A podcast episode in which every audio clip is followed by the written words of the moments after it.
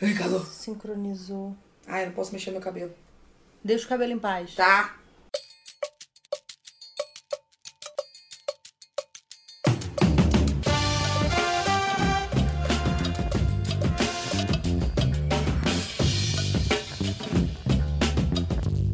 Oi, pessoal, aqui é a Maíra. Esse é o Wine About It. E eu sou a Bruna e hoje temos aqui um livro especial, místico. Mentira. Mitológico. Mitológico, quis falar mitológico, falei místico.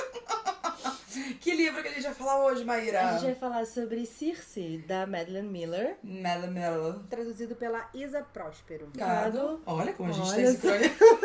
Pela planeta. Vai ser, na verdade, acho que quando esse episódio sair, vai ser mais ou menos a semana de lançamento, né? Então, Isso. talvez demore ainda um pouquinho, mas já fiquem ligados. Já vai na pré-venda. Ele vai sair pelo selo Minotauro. Ah, é no Minotauro? Hã? Hã? Hã? Minotauro? Ah, ah. E vamos lá, vamos falar sobre Cici, mas também vamos dar um primeiro aviso aqui antes dos álcools. Vamos avisar, se você tem menos de 18 anos, não beba. Se você for beber, não dirija. E se for beber como nós aqui, beba com moderação. Então vamos lá, vamos servir nosso Sirva. vinho. Às vezes a gente pensa que é o efeito sonoro, mas não, é a gente realmente servindo o vinho. Bem servido. Fala um pouquinho desse nosso vinho de hoje. É um Benjamin Nieto Senetiner. É a mãe de quem? Ele é um, um branco argentino. E é suave e refrescante. E refrescante, é um vinho de 2018. Vamos degustar, amiga? Vamos, tintim, amiga. Assiste. Hum. Ele é realmente suave. Ele é docinho. É, ele é mais frutado também, né? É. Tem Nossa, um- olha como a gente já tá aprendendo as coisas, né? A gente já tá, ah, não, esse aqui é mais frutado. Esse aqui tem um gosto mais moderado. Mas realmente, ele é bem mais suave do que os outros que a gente tem tomado. Exatamente. Ó, vou até trazer aqui umas, umas é, informações de vinho aqui do meu livro Expert em Vinho 24 Horas. Eu acho que a gente poderia também classificar esse vinho como um vinho fresco. Olha Ah, sim, só. acho que é porque né, suave e fresco são sinônimos. Aqui ele fala assim: fresco. O que, que é um fresco, Bruna? Muito parecido com vivo, mas com acidez ligeiramente menor e uma sugestão definida de fruta jovem. Eu acho que geralmente é realmente isso. É. Ele tem uma acidez menor mesmo. Sim, verdade. É eu não sei se é na minha cabeça, mas pra mim, quando eu penso em um vinho vivo, na real eu penso em um com, com tons muito mais fortes. Esse aqui eu acho ele super suavinho, assim. Eu acho que é um vinho bom pra quem não. Tá começando a tomar vinho, sabe? Não Uhum. gosta daquele sequinho, aquele gosto, aquele retrogosto que fica. Olha É. ela tá vendo as palavras. aquele retrogosto que fica, que também é muito tradicional em, em vinho tinto, né? Vinho branco até que é mais suave. É. Eu amei a descrição aqui da palavra frutado. Ah, Que é, em geral, pleno. Em geral, pleno, é assim acho que eu vou definir meus amigos. Em geral, pleno. É, pleno de frutas de qualquer espécie, mas de forma alguma necessariamente com gosto de uva. Essa coisa de a gente sentir Hum. a fruta, né? Sentir que ele tem um pouco mais doce e Uhum. um pouquinho mais de gosto de uva. Eu acho que dá realmente essa ideia aí do frutado. Chocada. Trazendo conhecimentos aqui. Conhecimento. Vamos então falar sobre o livro. Eu tô nervosa com esse episódio, porque eu não sei o que a Bruna achou. Tá?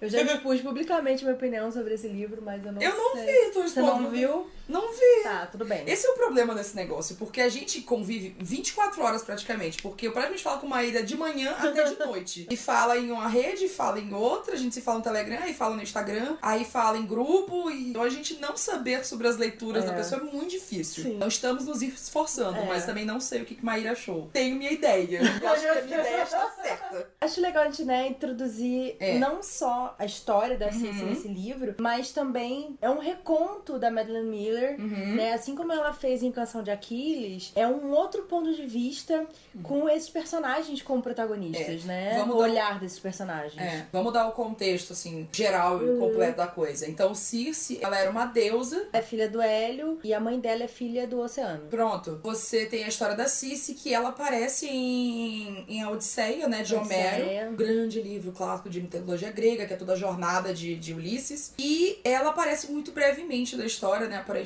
Sim. Então, eu nunca li Odisseia, mas eu, pelo que eu pesquisei, ela aparece muito rápido. Engraçado foi que quando eu li o livro, terminei o livro, vou pesquisar algumas coisas, né, pra trazer conteúdo de qualidade aqui. Aí eu fui ler o que, que ela aparece em Odisseia, eu fiquei arrasada.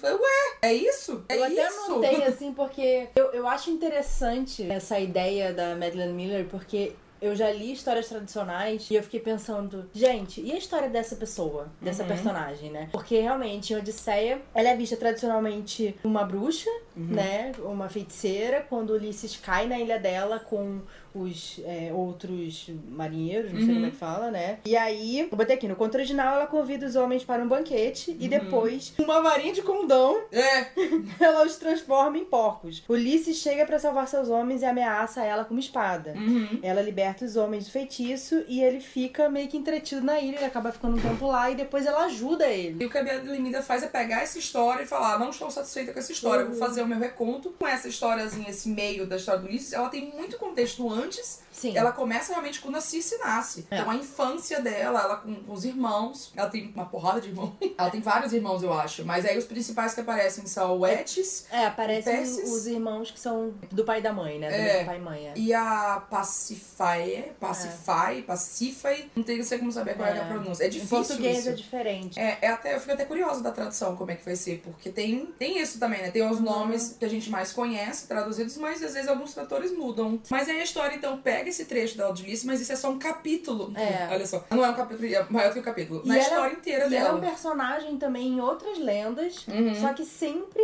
essa feiticeira invejosa, que é muito poderosa. Que atrai os homens e É. transforma em animais. Essa coisa do transformar em animais, pesquisando, eu vi que era É. uma coisa muito relevante pra É, ela. Tipo, é o cara é muito- muito característico dela. Muito E presente. foi uma coisa que foi reproduzida várias vezes. Assim, as referências que a gente tem de Cici pra Sim, frente. Sempre é. ela muito vingativa, muito mesquinha e tal, Uhum. e é meio que ela fazendo isso só pra se divertir. Uhum. E eu achei muito interessante e importante ter toda essa jornada dela até ela se tornar essa feiticeira, Uhum. porque você entende quem que ela é, e a partir do momento que ela faz esse tipo de coisa, faz todo sentido. Uhum. E ela deixa de ser uma mulher invejosa, mesquinha, que, ai, odeia homem e não sei o que lá, é uma feiticeira do mal. Não, Uhum. faz todo sentido. Toda, porque a gente acompanha toda essa jornada dela. E eu acho que ainda é mais redondo quando a gente chega no final da jornada dela, Sim. né? Todo esse arco narrativo. Então, eu achei muito legal a gente acompanhar a Odisseia dela. A Odisseia da. A Circe. Mas sabe? eu acho que é isso mesmo, né? Tipo, é uma personagem. E, e como ela é uma personagem pequena que teve essa história contada, é isso, né? Todo, todo mundo vai ser um vilão se você contar do ponto de vista certo, né? Se você contar do ponto de vista da pessoa. É, não, realmente, assim, você era uma vilã. Mas e o que foi pra si esse, esse monte de, de cara chegando na ilha dela do nada? É. E ela tendo que fazer uma coisa pra se proteger. Então, tipo, eles vieram aqui, eu vou transformar todos em porcos, porque eles não vão ser uma ameaça pra Uhum. mim. Será se, o que que aconteceu, sabe? Aliás, o que aconteceu é a mesma coisa, mas pontos de vista. E eu acho que a história inteira gira nesse de É. pontos de vista e ter a sua história contada Sim. do jeito que você que ela realmente aconteceu. E eu acho que até me lembrou um pouco aquele vídeo que eu amo da Chlamanda falando Ah, o TED o Talk perigo- dela. É, o perigo da história única. Uhum. Essa coisa de quando uma história é contada várias vezes, aquilo passa a ser verdade, né? Sim. No imaginário das pessoas. Então, mesmo que Circe não fosse uma mulher de verdade, né? Como ela foi contada várias vezes depois em poesia e lembrada, né, na literatura, é sempre essa mulher vingativa, a feiticeira do mal. E eu acho que ela fala muito sobre como a sociedade via a mulher na época, né? Uma mulher com um pouco de poder era vista como uma coisa negativa. Então, isso foi sendo enfatizado várias e várias vezes, assim, era sempre isso, a bruxa, né, esse, esse, próprio arquétipo, né, da bruxa. Então, eu achei muito importante, interessante ver esse outro lado, sabe? E ela mostra também o outro lado de vários outros personagens.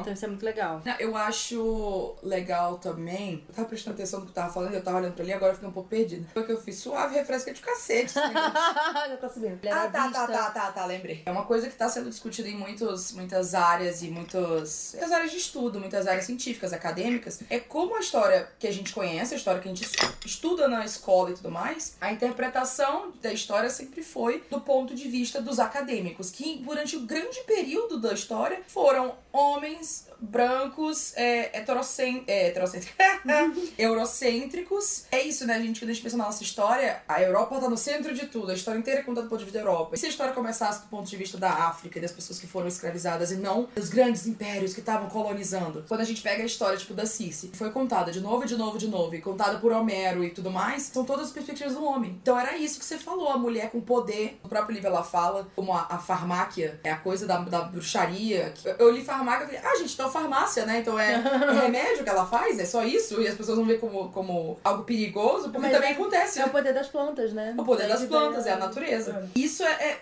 muito mal visto porque, ah, então as mulheres estudam alguma coisa, elas têm um conhecimento e pronto, o homem, tipo, não, sabe? Não, mulheres não, não podem ter isso, elas têm que ficar lá e fazer o trabalho que elas sempre fizeram. Sabe? É a sensação de que é, a história que a gente conhece pode não ser nem, nem metade da verdade, Sim. sabe? Foi só contada desse ponto desse único ponto de vista. ponto de vista. Essa história é única e a gente simplesmente aceitou. Sim. E aí agora que a gente tá tendo muitos movimentos, ainda mais na área de ciências, redefinir o- os conceitos sobre mulheres, sobre o, o corpo, até o próprio corpo, biologicamente falando da mulher, foi tudo feito do ponto de vista de homens héteros, cis, brancos, eurocêntricos, mas então é muito limitado. Ah. Por que, que a gente aceitou por tanto tempo? E agora? Tipo, a gente aceita esses estudos novos. E lógico que a gente tem um receio de aceitar estudo novo, porque a gente, não, mas isso é muito novo, como a gente saber que isso aqui é verdade? Mas a gente aceitou esse outro negócio. É complicado isso. Mas eu acho que o, o interessante disso tudo Uhum. é criar no mínimo um questionamento. Ah, lógico. Sabe? Que é o grande.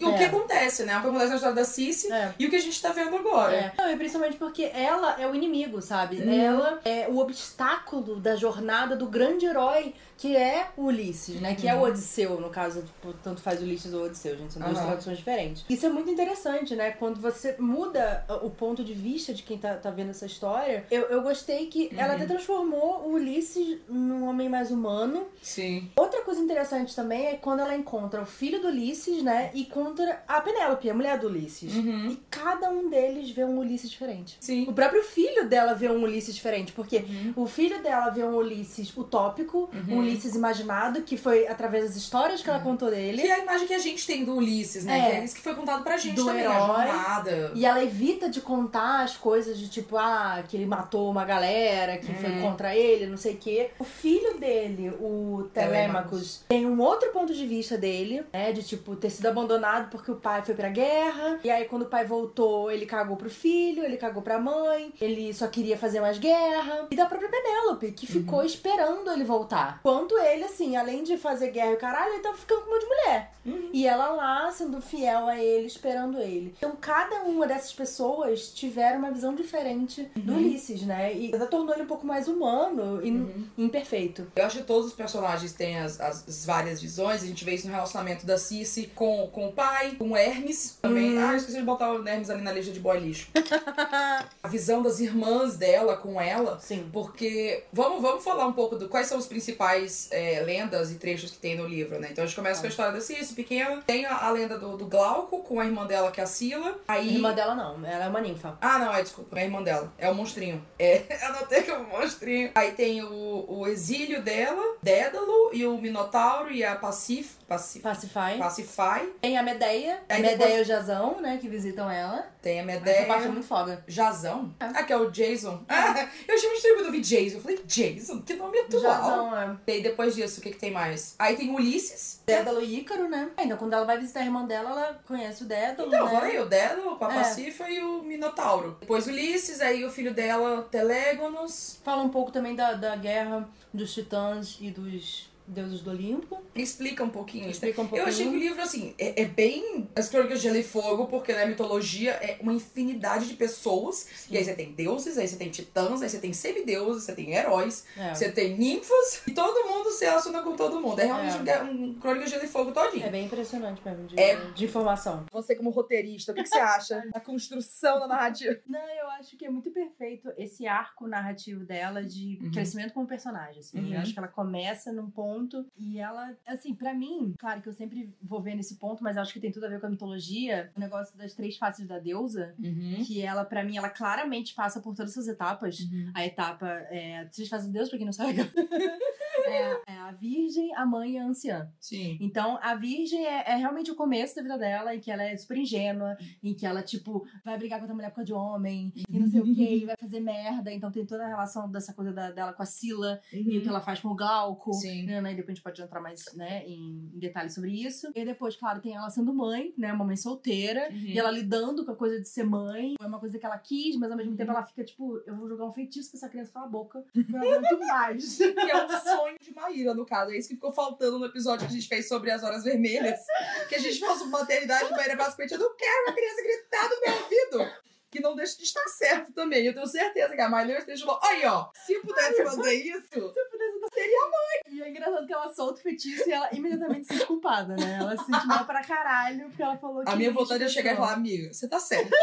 tá E certa, aí para. depois ela assumindo realmente a coisa dela se tornar uma mulher mais velha e Uhum. idosa, enfim. E um outro momento da vida, eu acho um que outro ela momento tem da um. vida, né? Tipo, meu filho já tá criado, agora É. eu vou, tipo, seguir a minha outra jornada. E quando eu tava lendo, e tem esse momento da virada, assim, que a gente tem uma cena específica, depois do intervalo a gente fala qual é. Uma cena específica acontece isso, eu fico, ué, e isso vai acontecer?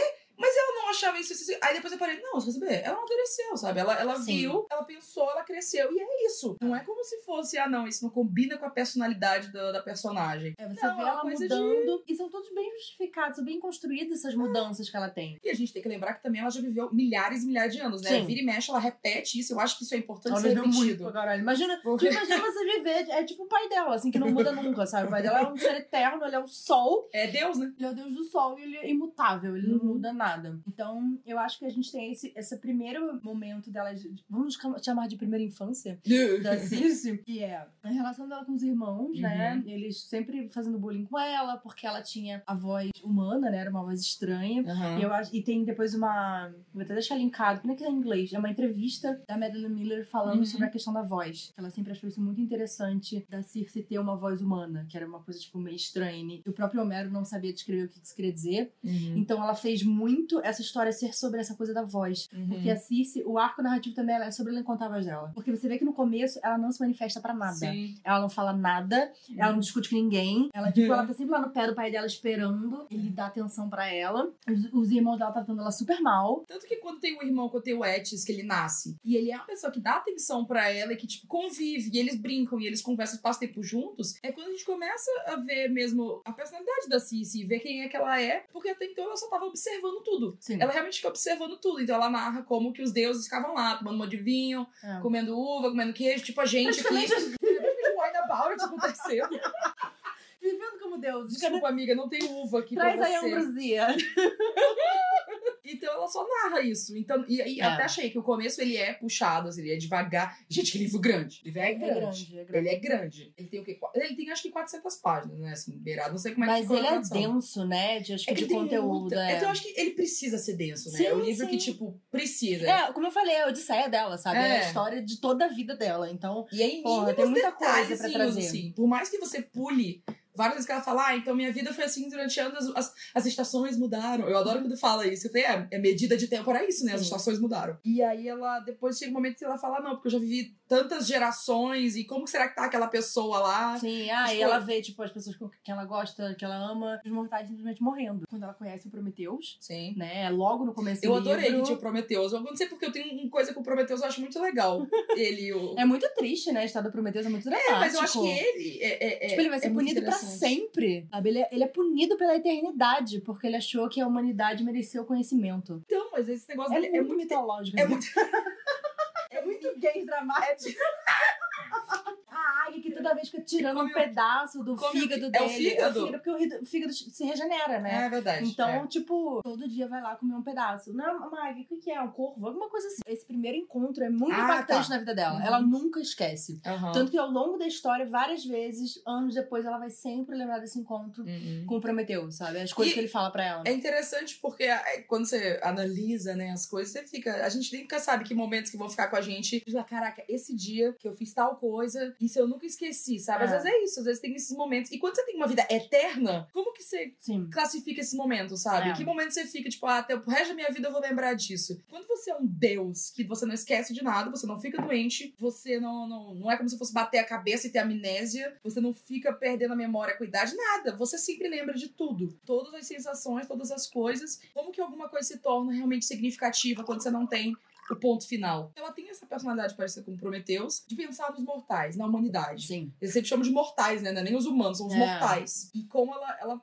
faz essa, essa coisa dos mortais vivem desse jeito. E eles têm tem um trecho que ela falou. Eu, eu acho que é mais lá pro final, em que ela fala. eu vejo como eles vivem. é, alguns vão em busca das coisas, alguns ficam esperando seus amores, alguns vivem uma vida pacata. E não é isso que os deuses têm. É, parece que os deuses estão sempre num banquete eterno. É, porque E, tipo, se divertindo às custas dos humanos, sabe? Eu acho muito interessante é, essa própria lógica, né? De tipo, ah, a gente só fazer os humanos sofrerem. Porque se a gente, so, gente sofrerem, eles vão pedir mais aos deuses. Sabe e aí é, eles vão dar mais poder pra gente. Então, assim, vamos destruir tudo, aí a gente dá um pouquinho só, eles vão ficar felizes, vão ficar Uhum. agradecidos. E a gente fode mais um pouco com eles e eles vão ficar pedindo pelo amor de Deus. Eu posso falar um negócio que vai deixar a galera Hum. odiar a gente? Hum. É, se chama a galera fazendo representatividade em filmes e livros. Tipo, olha, toma aqui um, mas o resto Toma um não. biscoitinho Toma aqui. só um. E aí a gente vai cagar todo o resto. Mas toma um. Um indicado que é não branco, só pra você ficar feliz, mas a gente É. nunca vai dar o prêmio pra ele. É bem isso. mesmo.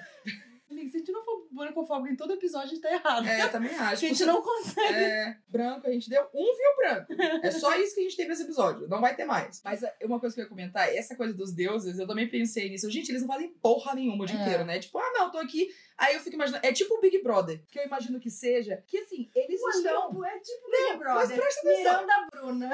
Não, mas presta atenção nessa comparação. Vai fazer sentido na tua cabeça. Tá, tá. Você tem um monte de pessoas que não tem que fazer nada. Eles não Aham. tem que fazer nada, Não, sabe? o Hélio ele fica ali. passeando com a carruagem dele. Porque ele quer. É porque ele é o dever dele, né? Como Deus. É o dever dele, mas se ele quiser parar de fazer isso, ele faz. Quem vai cobrar dele? E Zeus, é, vai e é muito dele. bom a hora que ele resolve trollar os humanos. Que tem um momento que ela fala assim: ah, que tipo, os humanos iam pra fogueira, porque eles começavam assim, a prever o movimento do céu. Ah. E aí tinha dia que o pai dela falava assim: ai, vou zoar com a cara deles. não, não vou sair. E aí os caras, tipo, iam defender ela, não, porque o sol faz esse movimento. e, tipo, ele não fazia. Aí o cara ia se morrer na fogueira, ele ficava, kkk, se fudeu. E foi essa a história de Galileu. Mas, ó, a, coisa, a comparação com o Big Brother. Esse é um monte de gente que não tem nada pra fazer. Lá eles- na casa do Big Brother, eles não têm televisão, eles não têm mal, tem livro, eles não têm Mal tem trabalho, não tem obrigação, não tem nada pra fazer. Então, eles ficam só lá, de boa. Na piscina. É, a comida chega pra eles, Fazendo eles têm uma ginástica. show- É, que- porque eles querem. É que nem o cara anda de carruagem, ele vai pra academia porque ele quer. Eles vão pra academia porque eles querem. então é tipo Big Brother, sabe? Aí um monte de gente Deus. torcendo por eles, tipo, é, vai você, você. São as pessoas, tipo, ah, meu Deus, faça tal coisa, me dê não sei o quê. É a mesma coisa. Eu tô imaginando os deuses na hidro, sabe?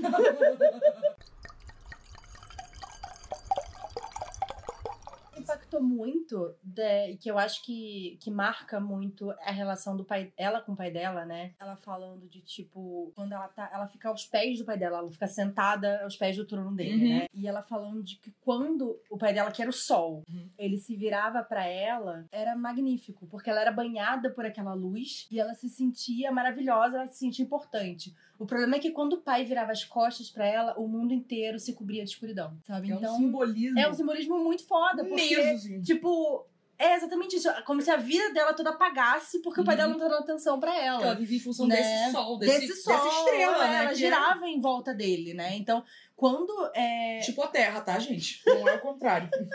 Então, essa coisa de, tipo, Uhum. até o momento em que ela para de girar em volta do pai dela, Uhum. né? Que ela fala, tipo, foda-se, caguei, tá olhando aqui em cima, ela olha mesmo, sabe? Que é a hora que ela é expulsa, né? Exilada. Exilada pra Eana, né? Que é a ilha. Eu gostei mais do nome em inglês. A Yaya. É que eu acho que tudo bem, pra inglês funciona, mas tipo, aqui a gente vai falar ai ai ai, sabe? Não, eu A ilha de ai ai ai. Até vai fazer a zoeira, né, com o nome. Mas É, é, que eu acho então bonitinho, dá. ficou... Eu acho que é bonitinho. Ai, ai, ai. Mas eu não tudo Ai ai Ai, ai. ai. Viu? Ai ai. Experimento comprovado. Viu? Vamos falar também, eu acho que é, essa primeira tropeço dela, Uhum. que é a questão dela, a história dela com Glauco. Tá, né? vamos lá. Fala aí. Então, o Glauco era um pescador, né? Era um pescadorzinho lá que tava passeando, cuidando da vida dele. E aí ele encontra a Cici na praia, Cici tá lá, e eles começam a conversar. E aí ela fica, nossa, meu primeiro contato com um mortal. E ela tem uma. Se eu me lembro bem, né? Porque, tipo, é um livro muito grande. Ela fica maravilhada, tipo, Uhum. nossa, olha esse mortal. E ele foi queimado pelo sol. E ele tem suor, e ele tem coisas que ela não tem. Ela, ela fala E- das cicatrizes na mão dele. Cicate... É, ele Porque a mãe dela, a mão dela é super lisa. sabe, ele não é como ela. E ele, ela fica maravilhada, aquela É. coisa do diferente, porque ela tá sempre lá com os deuses todos Sim. perfeitos. E a forma Hum. como ele olha pra ela, né? Como ele vê ela, ele chama minha deusa. Ah, Tem, idolatra- olha é, só, tipo, ele idolatra ela, né? Ele vê ela como uma coisa que como ela nunca ninguém viu ela antes. É. Porque ela é uma mera ninfa, né? Ela Hum. tá lá, tipo, pouca merda, assim, né? É, ela é uma deusa, mas ela é vista como menos dentre os É, deuses. E aí, é. quando você sai desse ambiente, você fica, caraca, será que eu sou alguma coisa? É. Aí ela fica maravilhada, ela fica, nossa. maravilhada. E ela se apaixona, né, por ele. É. Só que dá merda. Só que dá uma grande de uma merda, Hum. porque. Primeiro entra essa coisa de tipo, ele é mortal. Sim. Ele vai morrer, eu não posso fazer isso acontecer, porque eu amo esse homem. E aí o que que... Faço tudo por ele. Circe vai fazer merda? Ô, tadinho. Circe vai fazer caca. A primeira caca da vida de Circe. Caca de Circe. amiga, Tem uma pesquisadinha que no grego tem um, um K muito duro, né? Kirk, que seria o nome dela. Hum, Então, caca de Kirk. caca de Kiki. Puta que pariu. Mas Não. sério, tem uma sentimento Jess. E aí ela se apaixona pelo Glauco, e aí ela fica essa coisa do meu Deus, mas ele vai morrer um Meu Deus, né? Não, meu Deus, não. Eu mesma. Ele vai morrer um dia. ele vai morrer um dia. Não, ele não pode morrer. Ela vai até a avó pra pedir pra ele Pedir pra ser transformar. um, um deus, um imortal. Ele pode ser um deus? Ou ele só vai ser imortal? Eu não lembro. Ah, não, ela pe- pede pra transformar ele num deus. É, porque só E a- deuses são imortais. é, tá, a avó dela fala kkk, não.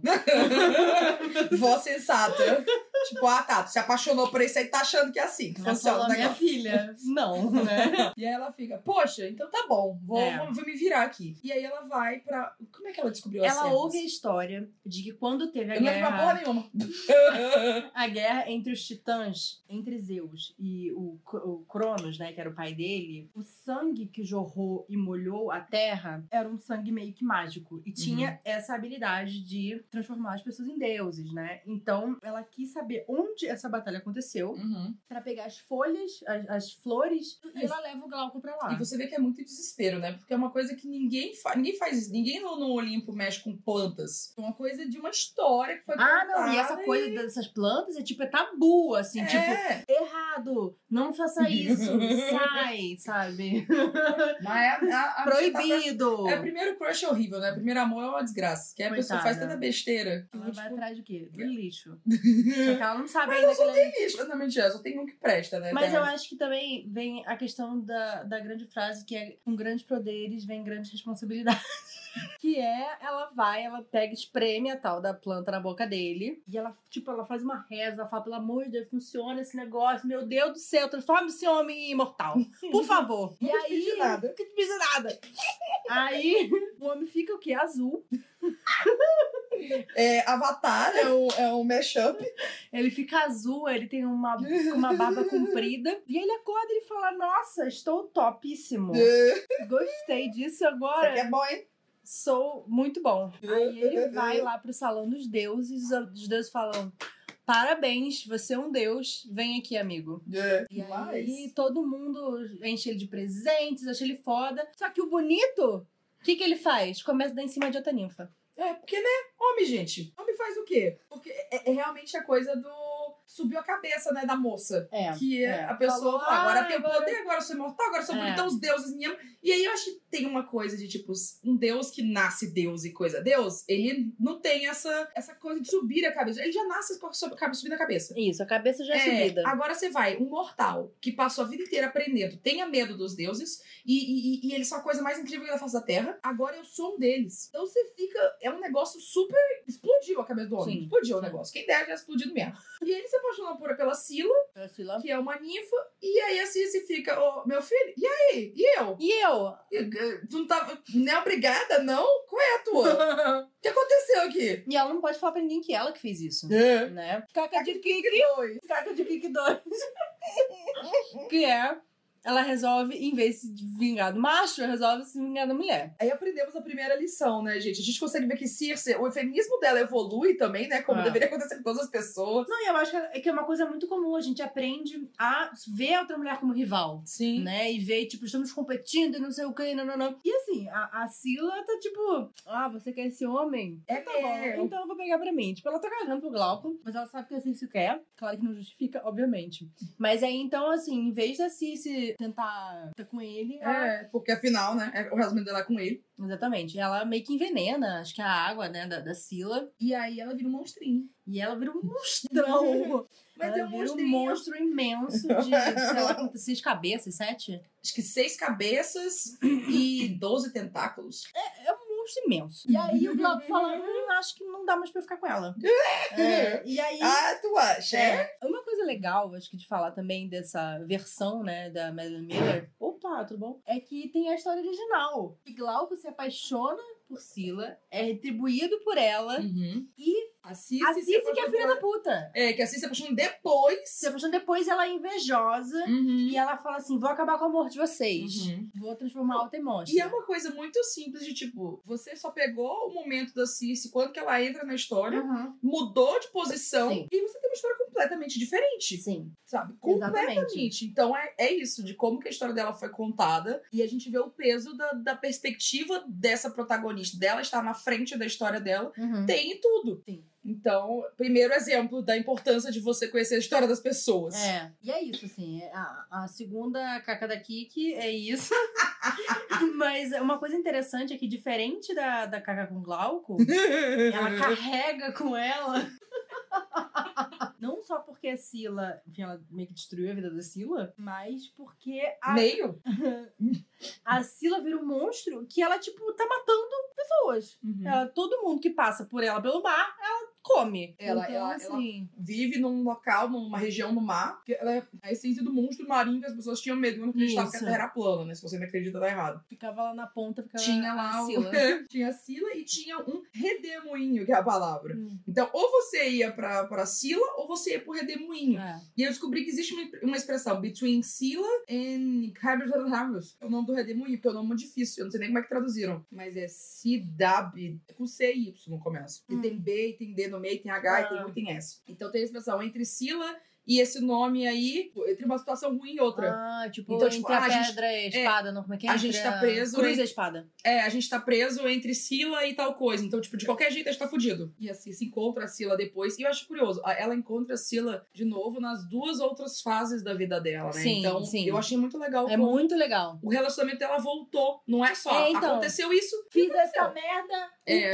Ups. Você tem que lidar com a Ups. merda. E uma hora ela me- lida com a merda de um jeito, tipo, putz, eu fiz essa merda que depois veio pra me fuder aqui nesse negócio que eu vou fazer. Não, eu vou, putz, eu fiz isso aqui. E agora? Como que eu vou resolver isso aqui? Como É. que eu vou lidar com isso aqui? Porque depois do intervalo a gente faz mais spoilerzinho. Mas assim, gente, tudo, é, tem, é que esse realmente tem spoiler, que é legal. Como é uma história que, por mais que você conheça a história da Cici, não é a história da Cici que a gente conhece das lendas. Então, realmente, os spoilers é que eu acho que tem um peso. Porque tem uma coisa que acontece lá no final que eu fiquei, ainda bem que Maíra não me falou. Ainda bem que a Maíra não me falou, porque amei.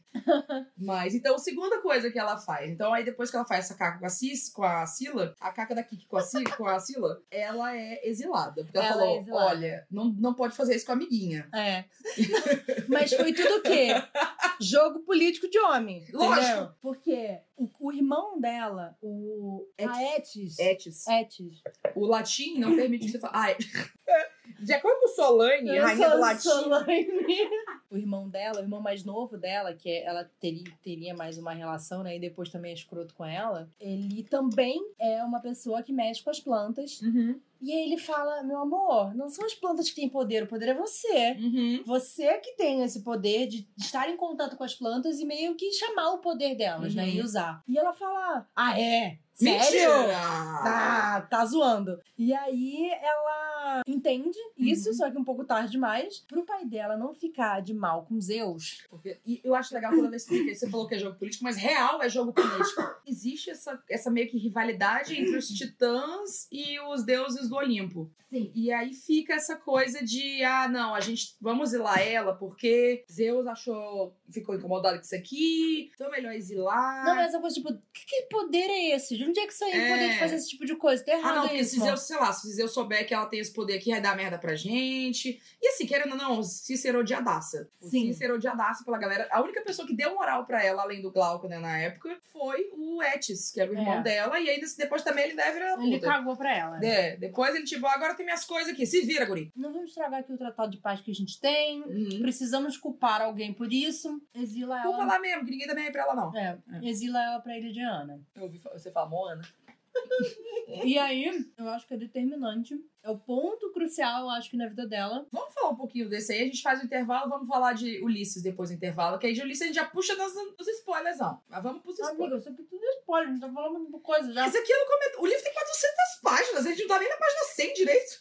Mas então, quando ela vai pra essa ilha, aí ela fica Big Brother. Não tenho nada para eu fazer. Vou inventar coisa pra eu fazer aqui. Tipo, Big Brother, a galera fica brincando de pega-pega, de esconde-esconde do caralho 4. Mas aí ela vai A fazer. o Bruna quê? assiste Big Brother. Não. É que Dedê assiste, aí ela fica me contando. Gente, é Big Brother é assim, as pessoas ficam brincando. É que Dedê me conta de as esconde. Outro dia eu cheguei lá e ele tá assistindo. Eu falei, o que, que tá acontecendo, Dedê? Ah, eles vão dar um susto no pessoal que tá dormindo.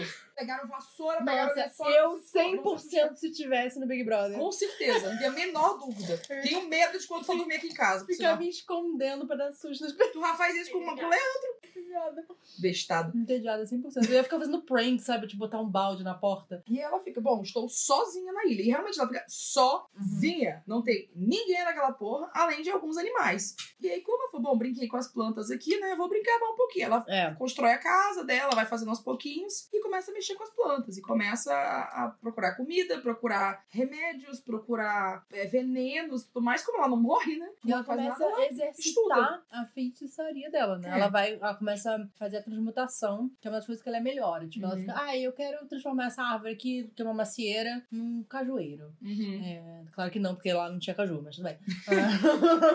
O clima não era propício Isso. para cajus. Tem bicho, porque eu sei que vai dar alguma merda com os bichos. Sempre sobra pros bichos. Até quando ela fala que, ah, não, é, matei esse porco para poder comer. Eu falei, porra, eu não, preciso saber disso. A história dela com a Leoa é bonita, porque assim, a Sim. Leoa vive mais de 100 anos, sabe, com ela. Mas realmente, uma hora a Leoa tem que morrer, sabe? E é tão bonito, assim, ela falando, porque era meio que a companheira dela, Uhum. né? Tava lá sempre com ela do lado. Você vê que ela não tem Então- isso depois, com nenhum outro bicho. Não fica a mesma coisa que era É. com essa leoa. Mas então aí, nessa época da ilha, ela Recebe a visita de Hermes. recebe Hermes, que é o mensageiro dos deuses. Isso. Não é que nem no filme do Hércules, não, tá, gente? Que é aquele carinha legal lá com o óculosinho todo, todo millennial antes de millennial Millennial. existir.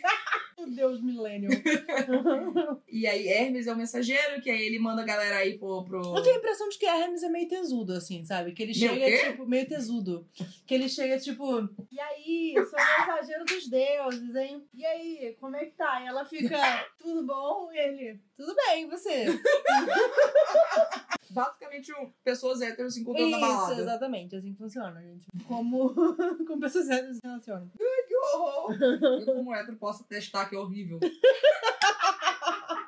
Nossa, guerreira. A minha, a minha teoria é que Hermes, na real, ele ficava entediado para um cacete, como todos os deuses, né? Ele ficava, rapaz, essa menina aqui, ó, foi pra ilha aqui, ela não tá fazendo nada, eu não tô fazendo nada. Vamos no papo. Tá no caminho aqui. Opa, babei um pouquinho. Tá no caminho aqui pro, pro, pro reino dos mortos, né? Pro, pro underworld. Pro, como é que É. chama? Reino dos mortos mesmo, posso chamar? Pode ser. Submundo. Ó, rapaz, autor internacional é foda. tu é louco. Tá no caminho. É, copy dessa. É, tá no caminho ali do submundo e tal. Então, eu vou parar aqui um pouquinho. Não tô fazendo nada. É, Tá sentindo minha falta. Qualquer parece, coisa. eu- parece interessante, aí curti aí o look. É. Aí se pegam. É, não, e Hermes é tipo. É, é de novo, é mais um cara. Não é como se ele desse atenção pra ela e valorizasse ela. Ela só tá tipo, cara, gente tá aqui fazendo nada, ó. Tu acha que tu consegue coisa melhor do que eu aqui, é? Tu acha que tu tá, tá arrasando aqui, arrasane. Eu acho que é um outro ponto também da maturidade dela, porque ela ainda se sente muito cortejada pelo fato do Hermes dar uma atenção pra Sim. ela. Mas ela não é mais já tão ingênua quanto ela era com o Não, é, porque a, entre. Ela começa, tipo, a perceber que ele só quer o corpinho dela. Uhum. E ela fala, tá bom, também só quero seu corpinho. Aham, Ela entende, no momento do relacionamento deles, que ela nunca vai ter nada dele além disso. aham. E ela fala, ok, nosso relacionamento é só físico. Eu, beleza, eu sei disso. Aí ela consegue. Você vê que ela fala algumas coisas, tipo, ah, eu, eu sei que eu tenho que falar tal jeito com ele, ou eu sei que ele fala assim, eu sei as. É meio que um relacionamento de manipulação, os dois. É. Tipo, ele quer alguma coisa dela, além do corpinho, no caso, e ela quer uma coisa dele. Tipo, ela- ele traz as notícias do mundo pra ela. É, é. E pra ele, tipo, ah, é alguém que vai ficar me escutando e que tem, tem sorte de estar comigo. Então ele fica enche o ego dele, né? O É. amaciante de ego. E ao mesmo tempo, Hum. ela sente que ele fala certas coisas só pra ver qual é a reação dela. É, e ela ver- percebe isso. Aí que eu acho que É. tem a virada da ingenuidade dela, porque ela sabe que ele fala isso, e aí ela fica e a reage de acordo É. com como ela quer que ele ache que ela tá pensando, que ela tá sentindo. Ela começa a tacar que ele é meio babaca, assim. Ela fala sobre, ah, se a pessoa não sentiu alguma coisa, não passou para o seu rosto, tipo, não apareceu no rosto dela. Eu fiquei pensando um pouco como realmente a história se passa na, na Grécia Antiga, ela tem vocabulário e tem umas coisas mais diferentes assim, e eu achei muito bonito. Eu achei muito legal a escrita da, da autora. A escrita Como dela ela- é muito bonita. como ela fala isso. Muito marcantes. Coisa, sabe? É outro estilo, é outro ritmo, é Uhum. outra, outro vocabulário. Tipo, tem coisas que ela não pode usar. Ela não pode usar tais palavras pra explicar coisa, porque essas coisas não existem. Uhum, Eu uhum. nunca esqueço de um de um exemplo de uma tradução, eu sempre uso esse exemplo, vocês ouviram falando isso várias vezes. Mas que alguém comentou comigo, tipo, uma, um, ficção científica, não sei o quê, e aí tinha veneziana. PT. É, o PT comentou, falou é, isso.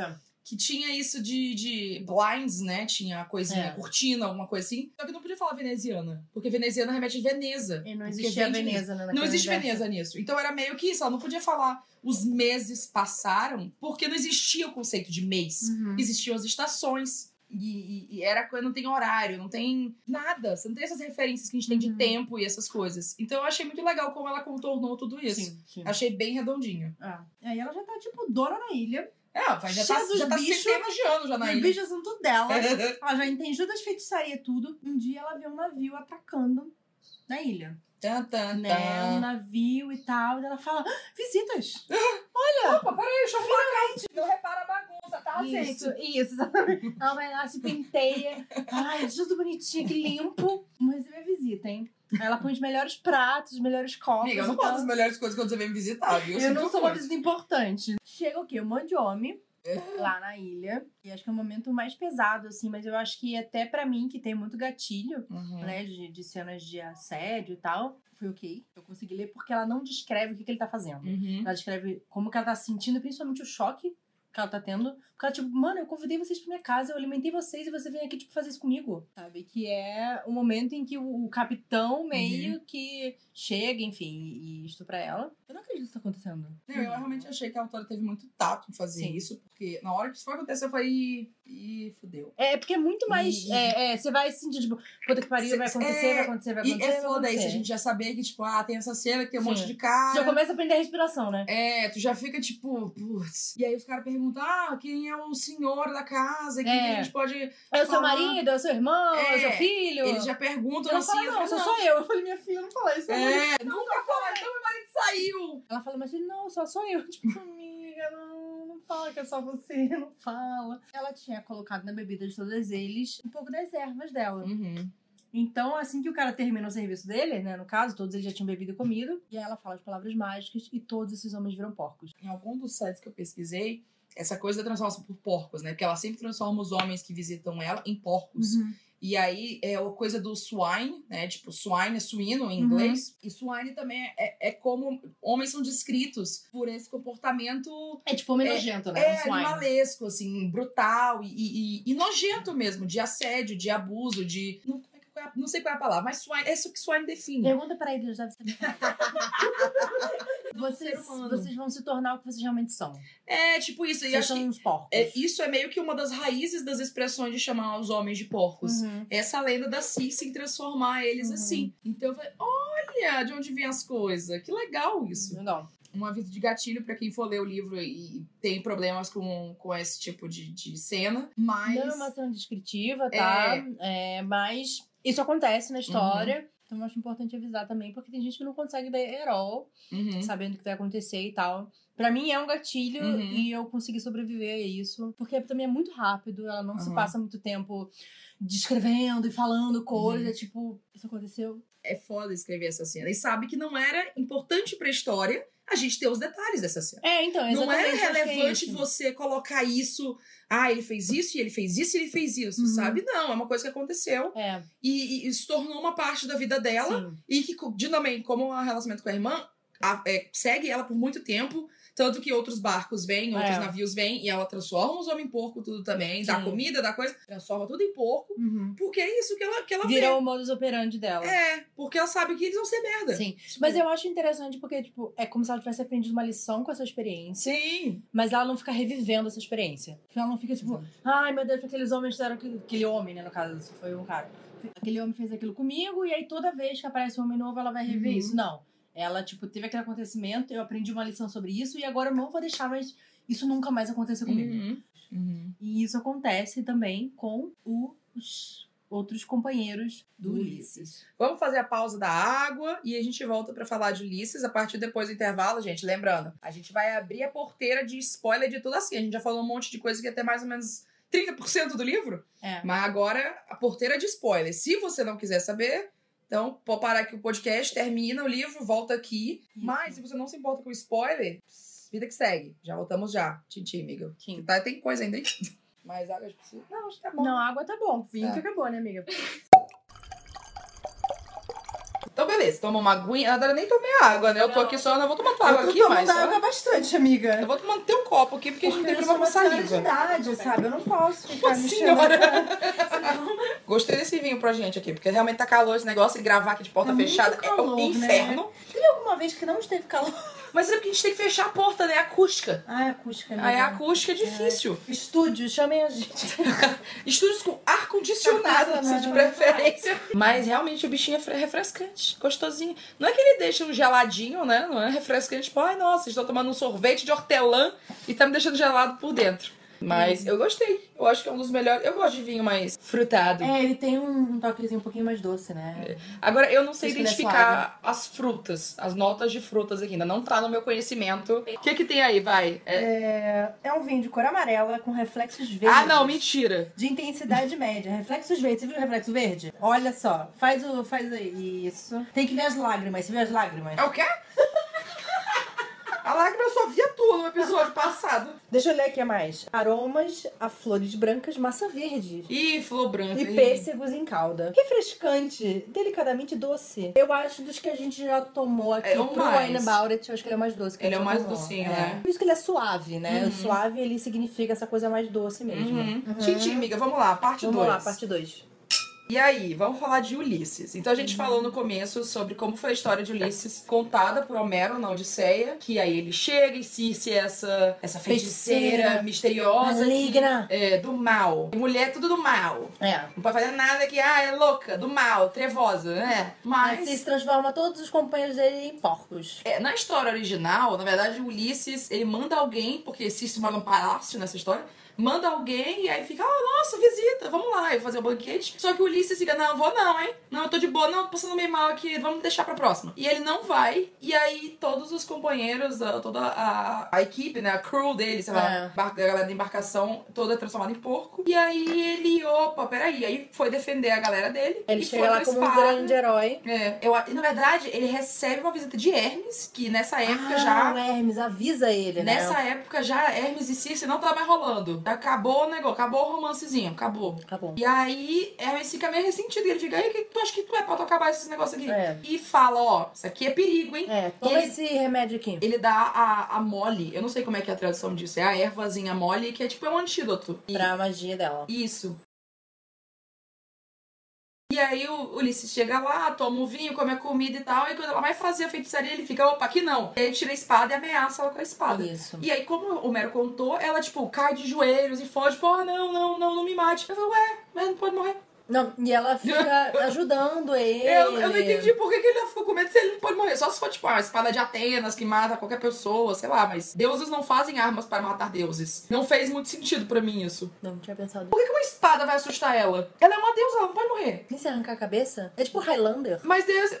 Só morre se arrancar a cabeça. Essa é a história é, tradicional. E aí depois, como você falou, a Cici vai e ajuda o Ulisses. Oh, não, não, não me mate. E aí eles ficam aparentemente amiguinhos, porque ele passa um ano na ilha dela e, e ela ajuda ele com, ah, vai por esse caminho aqui, faz isso aqui. Quando ela ajuda ele com coisa Sila também, pra passar pela Sila. É, Não, enfim, não. ela, ela ajuda É. ele. Eles viram amiguinhos, é tanto que ela tem filhos dele. No livro, não é bem assim que acontece. É. No livro já é diferente. Como que é no livro? Mas... No livro, ela transforma os homens dele em porcos. E aí, ela recebe uma- um aviso sobre um homem. Aí, esse homem chega lá e ele fala: Ih, então, acho que meus amigos vieram por esse lado. Ela fica: Será? Não sei, não vi ninguém. Vi ninguém aqui não, só meus porquinhos aqui. Ela quer tomar um vinho? Aí ele fala: Não, tô de boa. Não bebo, não posso É. passar mais na barra Minha religião não permite. Aí ele não bebe, fica meio de boa, aí ele começa a falar sobre a esposa dele. E é a primeira vez que ela vê isso, né? O cara falando sobre a esposa. É verdade, é bem, bem marcante quando ela Isso, fala é. isso. Ele fica. Porque os caras meio que cagam pras esposas, né? E ele falando, enfim, que ela tá lá esperando, que ela é uma mulher muito inteligente. Apesar dela ter casado com ele, ela é uma mulher muito inteligente. É. Falsa modéstia na desgraça. e eles meio que começam a conversar e tal. Ela vê que ela vai conseguir transformar ele em porco. Ele também não tenta fazer nada com ela. E ela, ele fala: É, então. Uns porquinhos ali, que, que que é isso? E ela fala, então, são todos seus amigos. É. Ele fala, é, eles são meio lixo mesmo, às vezes, né? Ela falou, é, são mesmo. e aí, eles chegam num acordo e ela liberta os homens da, da magia e tal. É, Ela chegou e pensa, tipo, ó, ele não é, não é lixão, não. Tudo bem, É. vou transformar os Tipo, homens eles não tentam me ameaçar nem nada É. e tal. Ficam meio que amigos, assim, conversando, É. né? E trocando ideia e sempre e tudo mais. E aí acaba que rola um... Rola um- Opa, um pau. Ele fala o quê? Parece que ele chega já é quase inverno, aí ele fica, ai, vamos ficar durante o inverno, porque ninguém viaja no inverno, Isso, muito ai, perigoso, Não vamos gosto de aqui. pegar vento, vai dar dor de garganta, melhor não. Aí... Pegar Eu acho que eram tempestades mesmo.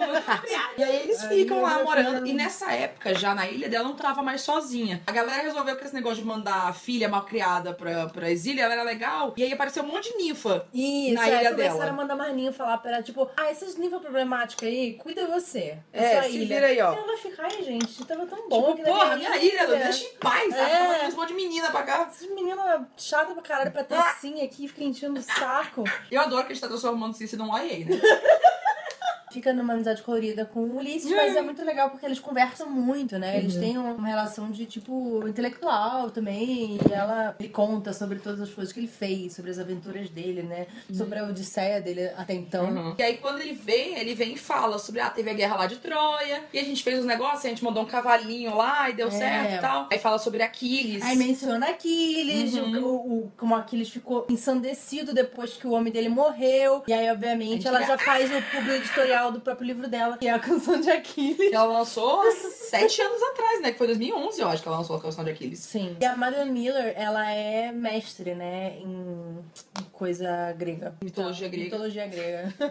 Coisa grega. É arroz à grega. Coisa grega. Churrasquinho grego. Então a gente fica sabendo, na verdade, das guerras e o que tá acontecendo no mundo também pelo Ulisses, né? Odisseu. Ulisses Eu queria fazer um paralelo aqui, porque quando a gente tem um filme, Troia, aquela Gente, esse filme é lixo, eu amo. é, é horrível. A gente tem o Brad Pitt novinho. Ai, dele Brad Pitt tá muito gato nesse Tá filme. demais, Puta pelo cabelo dele compridinho assim. Senhora. E aí a gente tem no filme, se eu não me engano, ele tipo, ah, ele foi pra guerra, né? Ele falou, não, tô fora. Saiu da guerra. Só que quando ele saiu, o primo lá dele ficou e morreu. Ah, não, ele ia sair da guerra, ele não. Então, ainda. mas é o Patroclo. Então, mas no filme, não, é o primo dele, É. porque é o primo dele que gosta muito, que tá sempre lá, treinando com ele. Hollywood heteronormativa. Então a gente vê né, as diferenças nas coisas. Deixa a pessoa que é mestre em mitologia grega e fala que os caras se pegavam, você acredita que o fucking cara se pegava. Mas então, o relacionamento dela com Ulisses, eu acho que já é muito claro essa segunda fase da Cis, como você falou, três faces da deusa. Claramente, ela já não é mais ingênua, ela já tá meio assim, criei o meu aqui, eu te- sei quem eu sou, eu sei o que eu faço. Não é mais fico aos pés do meu pai e fico esperando que alguém me dê Atenção, biscoitinho de é. atenção. Ela já tá ali, aquele mundo ali é meu, essa ilha aqui é minha, eu faço as minhas regras. Ele entrou na ilha dela, literalmente, tipo, se ele entrou na ilha dela, se entrou na vida dela, é porque ela permitiu. Que ela Sim. deixou que aquilo acontecesse e ele meio que ganhou o direito disso. E ela tem uma noção do poder dela. Eu acho que isso é É. interessante quando você pensa no simbolismo do poder dela, da bruxaria, da- da- das receitas, dos feitiços que ela faz, mas dela, dela ter esse autoconhecimento, sabe? O simbologia pra ela se conhecer, pra ela saber quem ela é, saber o que ela pode, o que ela não pode, o que ela teme, o que ela não teme. Então é um nível de, de, de autoconhecimento que eu não tenho, né, no caso, mas é uma coisa que a gente almeja, assim. São milênios, né? Mas isso é muito legal mesmo. E eu acho que daí ela avança, porque quando o, o Ulisses resolve ir embora, né? Uhum. Ele tem que voltar pra Penélope, no caso. Né? Que é a esposa dele que ele deixou lá esperando por ele, o É. filho dele, né? Que tá lá esperando por ele. É, falou da esposa, mas pegou a Cici. Pegou, né? Pegou a Calypso também. O homem aqui não, não, né? Só que ele precisa passar com a equipe dele. Eu vou chamar de equipe, tá, gente? É, no navio. Tripulação. Tripulação, olha aí, o vocabulário. Precisa passar por onde está a Sila. Não, e antes, na real, a Cici tem a visão lá, que ele tem que fazer não sei o quê. Ela tem essa visão com os fates, que é a coisa do, do- dos que decidem o destino, né? Fates, all the fates, destinos. Tem essa visão e ela fala, ó, você tem que fazer tal, você não pode só voltar pra Ítaca. Ele fala, ah, é a Ítaca, a terra, onde é linda, e que tem as, as árvores, as azeitonas lá. É, as azeitonas. É as oliveiras, né? Azeitona. Saudade mesmo, azeitona. E aí ela fala, não, não dá pra você ir agora não. Você tem que fazer esse negócio aqui primeiro. E aí que ela ela vai e orienta ele como passar pela Sila e fazer Isso. Tem uma parte que ele tem que subir o mundo e aí ele encontra os fantasmas de Agame- Agamenon, Isso. Agamenon. E... Agamenon. e você vê que assim, ele tem um peso grande, a gente vê que ele faz coisa pra caramba, ele conta as histórias dele, e ainda assim, não é a história dele. Não e é é muito dele, legal né? como não vira o foco pra ele. Sim. Não é a Circe ajudando o Ulisses, ele é só um capítulo, É. ele é uma parte Exatamente. do negócio. Ele é um E capítulo depois dela. Foi. O negócio dela visitar a irmã dela antes de ele chegar, eu não lembro disso. Qual delas? Ela tem que ir visitar, ela sim, recebe sim, a antes. autorização de Zeus, sei lá, de mais quem, Uhum. pra visitar a irmã dela que tá grávida. E aí a gente fala, vai lá, sua irmã tá te esperando, tá grávida. Ela fala assim, o que, eu tenho a ver? Eu tenho a ver com esse Sou caguinho. parteira não, Minha filho. irmã é escrota pra caralho comigo, eu não vou não. Minha leu hoje. Eu falei Meu assim, Deus, a gente tá transformando. Essa história tá muito boa. Madeleine Miller, fala com a gente. ela fala assim, eu não quero ir lá. Tô fora. Tô fora. Eu quero ficar aqui com a, com minha leoa. E ele fala, sua irmã falou que se você não for, ela vai morrer. Aí ela fala, ai, inferno, tá bom, eu vou. A pessoa ainda é boa, gente já fica, pô, vou É. daqui então. Pô, vem aqui! É. Ah, não, vem tu. Ah, não, vem aqui, por favor, preciso de ajuda.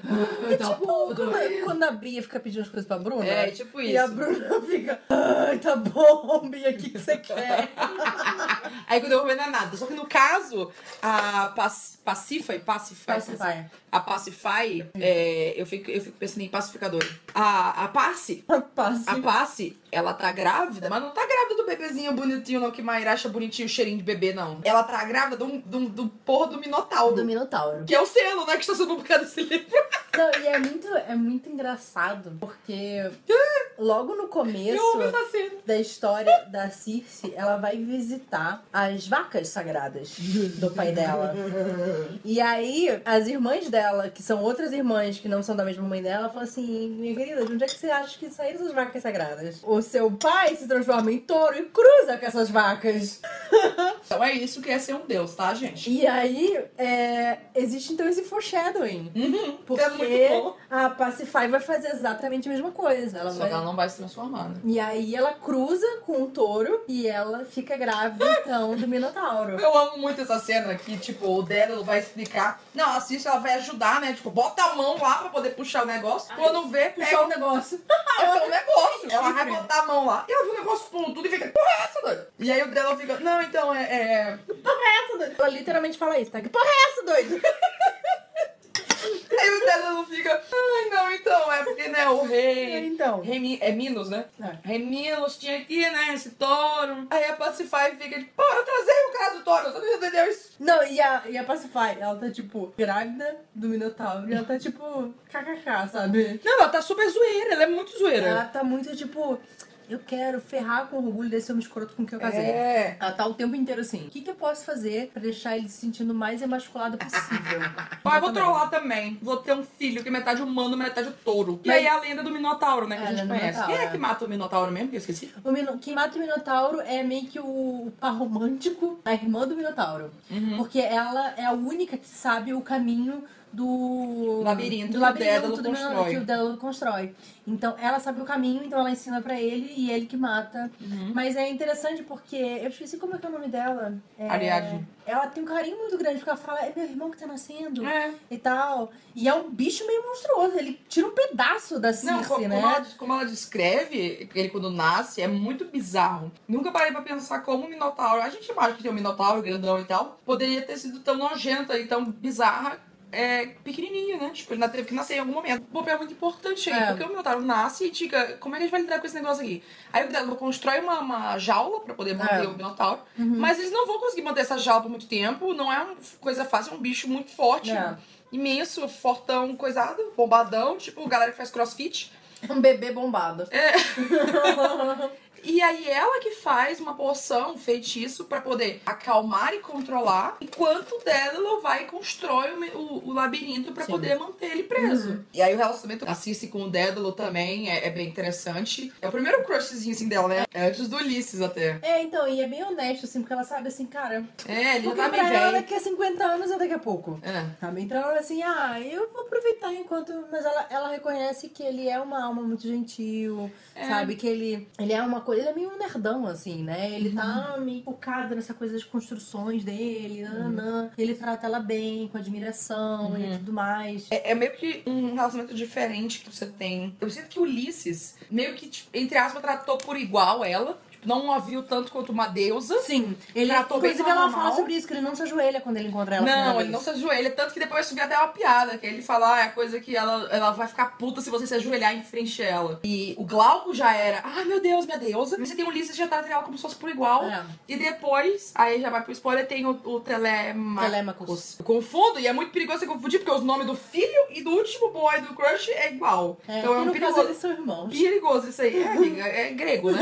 grego chama. Então, e aí você tem o Telemachus, que já é, tipo, como você imagina que seria um relacionamento até moderno. Sim. Pô, você conversa, eu te escuto, eu te entendo, e você. Ele é muito. Por onde você foi, eu vou. E o que você quiser, eu faço. Mas não é do jeito que ela fez com o Glauco. É um É, jeito e eu mais acho que maduro. também existe essa- esse arco dos próprios relacionamentos Sim, dela, é. né? Ela tem um relacionamento super ingênuo que ela tem com o Glauco. Hum. Depois ela tem um relacionamento já que ela tá um pouco mais madura com o Hermes, mas ela no começo ela espera coisas dele e depois ela entende melhor. É, eu acho que o relacionamento dela com o Hermes é meio que assim, ela tá numa fase de aprender do. do- do- como é que se chamou? Formação.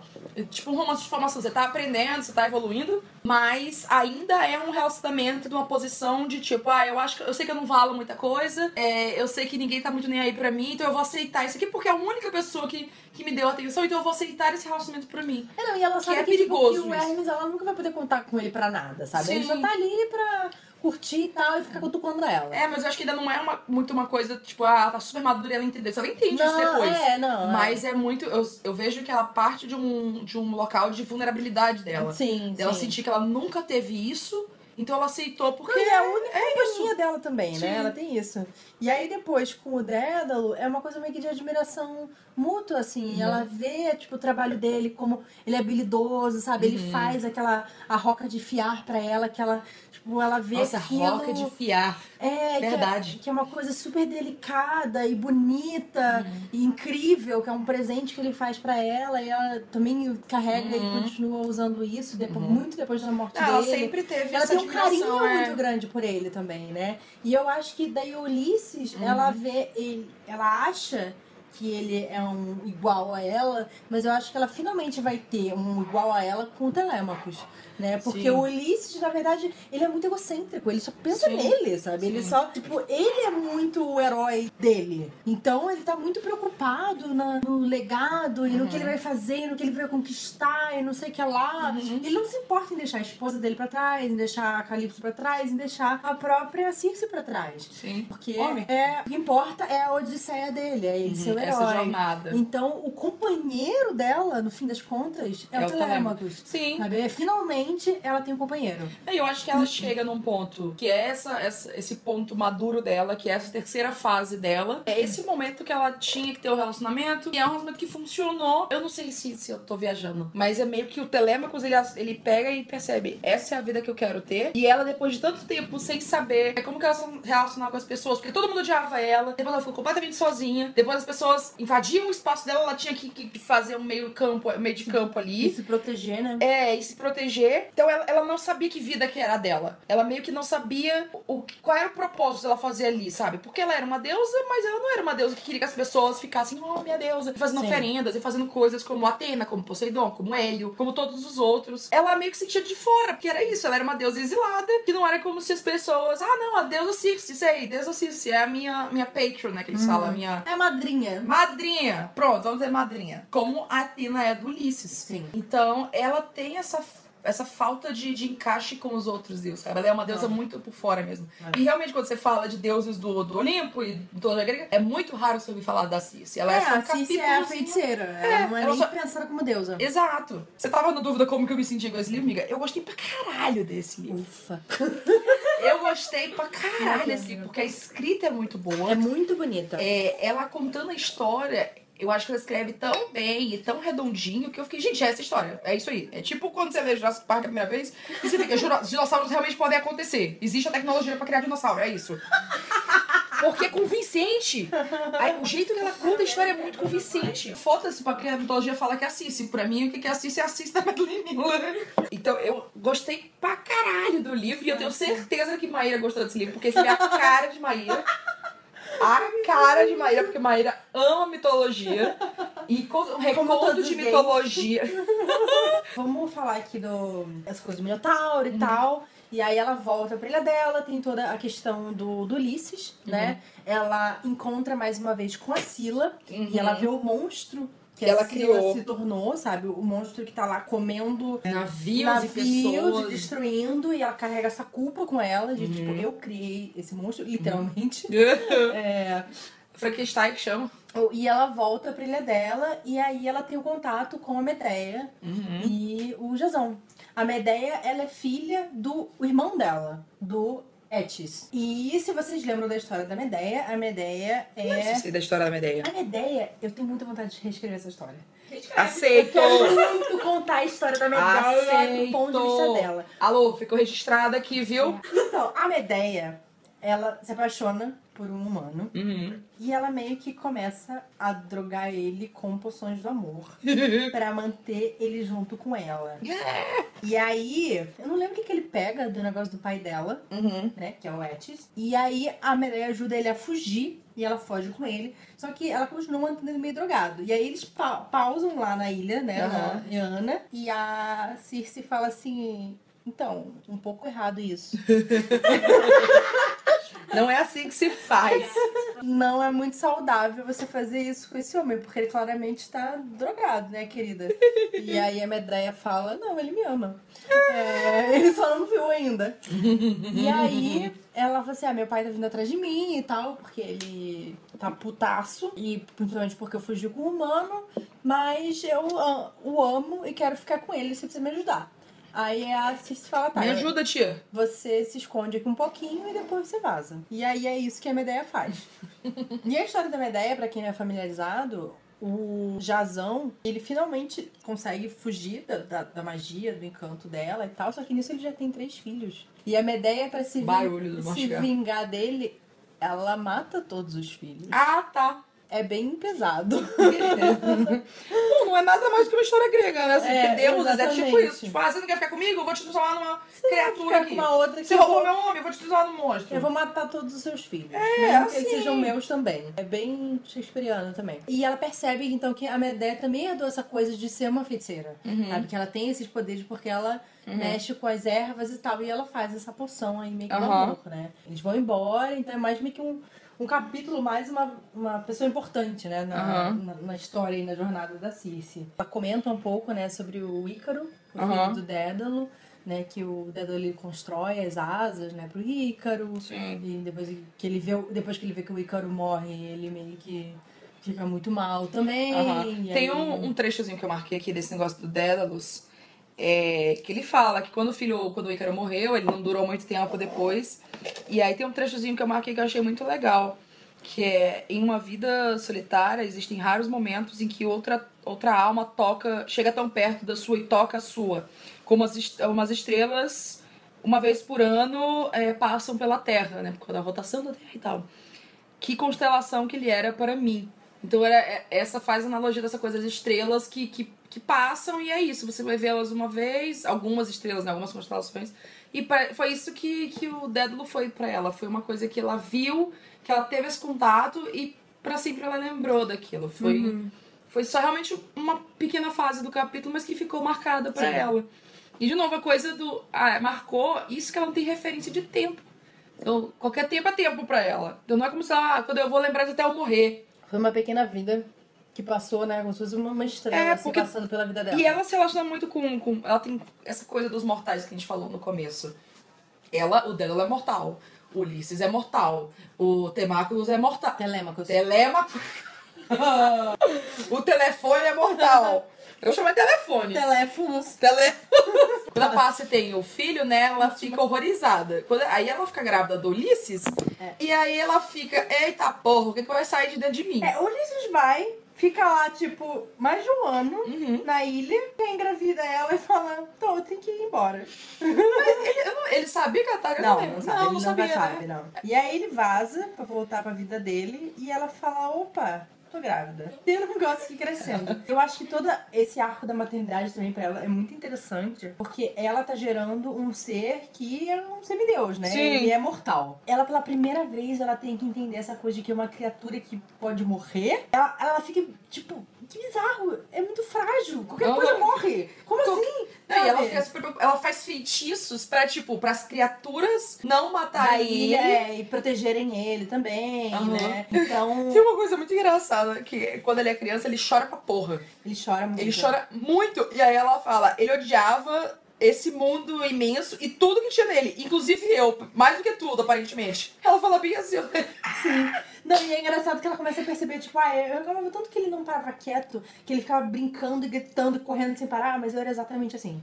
Ela percebe que ela era essa criança agitada também e que A ela maçã não cai longe da árvore. no calor da árvore.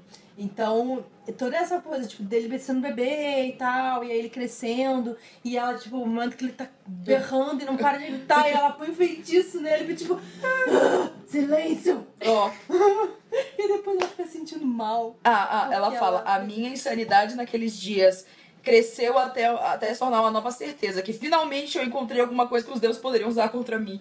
Exatamente. Porque ela não tinha nada a perder na vida dela. Então, quando ela entendeu que o filho dela, ela amava de uma forma que ao mesmo tempo aquilo se tornava um, um, um instrumento Uhum. pra ser manipulada pelos deuses, ela ficou muito assustada. É, quando ela Porque tem quando um ela foi filho, exilada, ela, ela perdeu tudo. Então ela Sim. não tinha mais nada a perder. ela tinha ela mesma. É. E é isso aí. E assim, ela tinha os feitiços dela pra se proteger. Mas o filho era mortal. O filho não tem os feitiços. Ela nem sabia se o filho ia ter os feitiços ou não. Isso é uma coisa que depois ela tenta ver se ele se interessa, né? Os, É. os feiticinhos aqui e tal. Mas ele é a coisa absolutamente frágil. Que ela já teve a experiência do Dédalo, tipo, ah, conheci, aí morreu. Aí o outro que conheci morreu. Então ela sabia Mas o amor que ela sente pelo filho e aquela coisa de tipo, ele só depende de mim. Aham. É uma coisa que toma conta dela e ela fica. Meu Deus, que, que coisinhas É um- mortais, né? Eu vi, é, é o instinto maternal, né? Eu vi muito É. disso, é tipo, cara, é o instinto maternal. Só que quando aqui a gente tem só a perspectiva dela e ela falando e vivendo em função do filho, a gente vê uma exploração do, do instinto maternal de um jeito diferente que eu vi do tipo no, no Horas Vermelhas, né? Que a gente Sim. falou. Então aqui eu, eu. É isso, a vida dela é aquele filho. Não, sabe? Ela, ela- tinha sozinha E ela é tem alguém. solteira Uhum. e ela não ama todo aquele processo de tudo, mas ela. Porque ela- você não precisa amar todo o processo, só que ela tem a sorte que ela pode fazer feitiços É. e se livrar de parte desse processo, mandar a criança calar a boca. Mas ela pega isso pra ela, né? Sim. Cria eles e tudo mais, e ela acaba até se tornando uma mãe super protetora. Sim. Né? Que foi aquilo que a gente tava até semi-discutindo. Aham. Que a Bruna falou que odeia. Não, mas eu, Telégonos. é, eu odiei ele, mas depois eu entendi ele realmente. Como a Maíra falou, Bruna, mas olha aqui, ó. Olha É que a Bruna aqui." falou assim: Ah, eu odeio ele, muito chato. Eu falei, Bruna, imagina se você estivesse presa numa ilha e sua mãe falasse, Bruna, você não pode sair daqui, você tem que ficar comigo porque. Que basicamente foi quando eu vivi minha vida inteira em São Luís, né? Tipo, até 18 anos. Tipo, quero sair desse mundo aqui. Não pode. Fica não, aqui. pode, o mundo é muito perigoso, melhor Ex- você ficar aqui comigo. É exatamente isso que eu ouvi. Exato. Se acontecer alguma coisa. Não, melhor você ficar aqui. Ó. É, aqui tá então. tudo certo, a gente sabe, tem um controle. Não, mas eu tinha essa visão dele, do, do, do Telégonos. E até ela fala: ah, você quer que eu te trate como homem, mas você age, age como uma criança.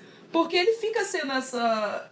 Acaba que assim, ele não tem vivência de mundo, né? Ele é o. Gente, ele é Ele é um sozinho, é um é. garoto sozinho com a mãe É. dele numa ilha, coitado. Então ele não passa pelo homem, não. E aí ele fica sendo. Amiga, Mas é um adolescente, eu vejo muito pelo ponto de Não, vista é, adolescente, sabe? Um, É, não, não um posso negar. adolescente que conheceu o mundo, que quer ter vivência, e a mãe dele fica, ah não, fica aqui porque é muito perigoso, sabe? Você pode morrer. Porque você morre, você. É. morre. Então, assim, qualquer Você coisa- morreu, não, você Eu não, morre. Mas você morre. E aí, coitadinho, ele vai lá montar os barquinhos dele, tudo tosco. E aí chega um grupo de É. homens, né? De novo, mais, um- mais um barco chega lá.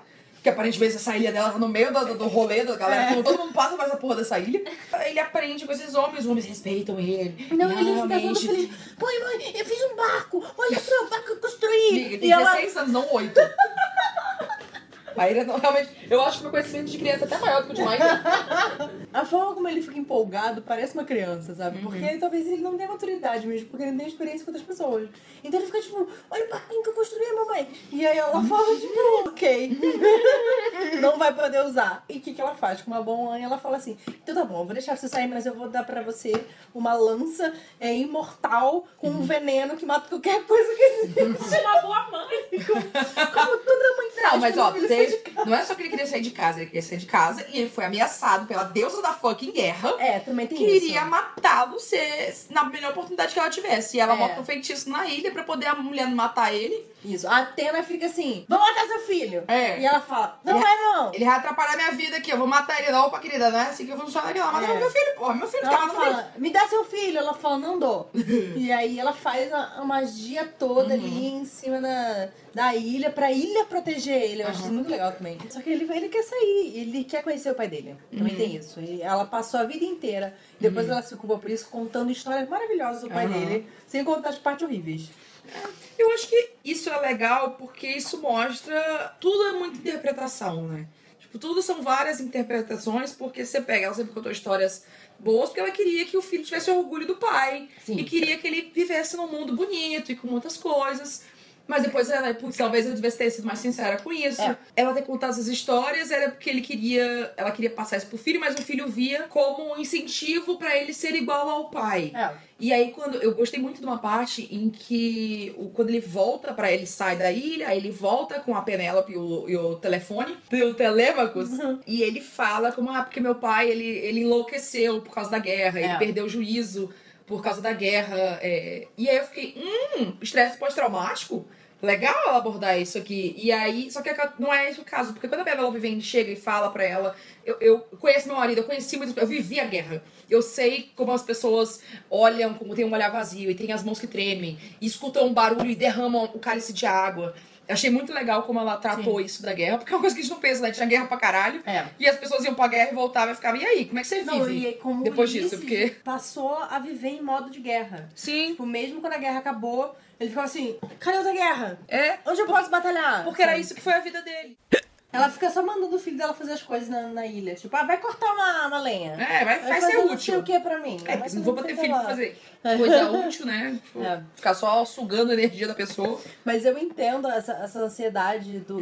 Eu entendo os dois lados. Eu Uhum. Não, entendo sim. o Telêmaco, tipo, pelo amor de Deus, eu preciso conhecer o mundo. Eu preciso... Telégonos. Telegonos. Aí, ó, viu? Fui eu que Ah, corrigi agora. Telegonos, que é o filho dela, né? Com o Ulisses. Que eu preciso conhecer o mundo, eu quero Uhum. conhecer meu pai, nanã. E ela, não, você vai morrer se você sair daqui, você Ai. não pode sair. Eu não tô nem aí. E aí, então ela vai achar uma solução pra ele, tipo, ó, caso alguém venha atrás de você, você vai ter essa arma aí pra se defender. Que é a arma mais é- fodida da face da terra. É. Se um deus vier atrás de você. Só que aí é a própria tragédia grega, né? Ele vai atrás de conhecer o pai dele, o pai dele tá maluquíssimo, vê ele como uma ameaça e encosta na Lança. lança dele e acaba morrendo.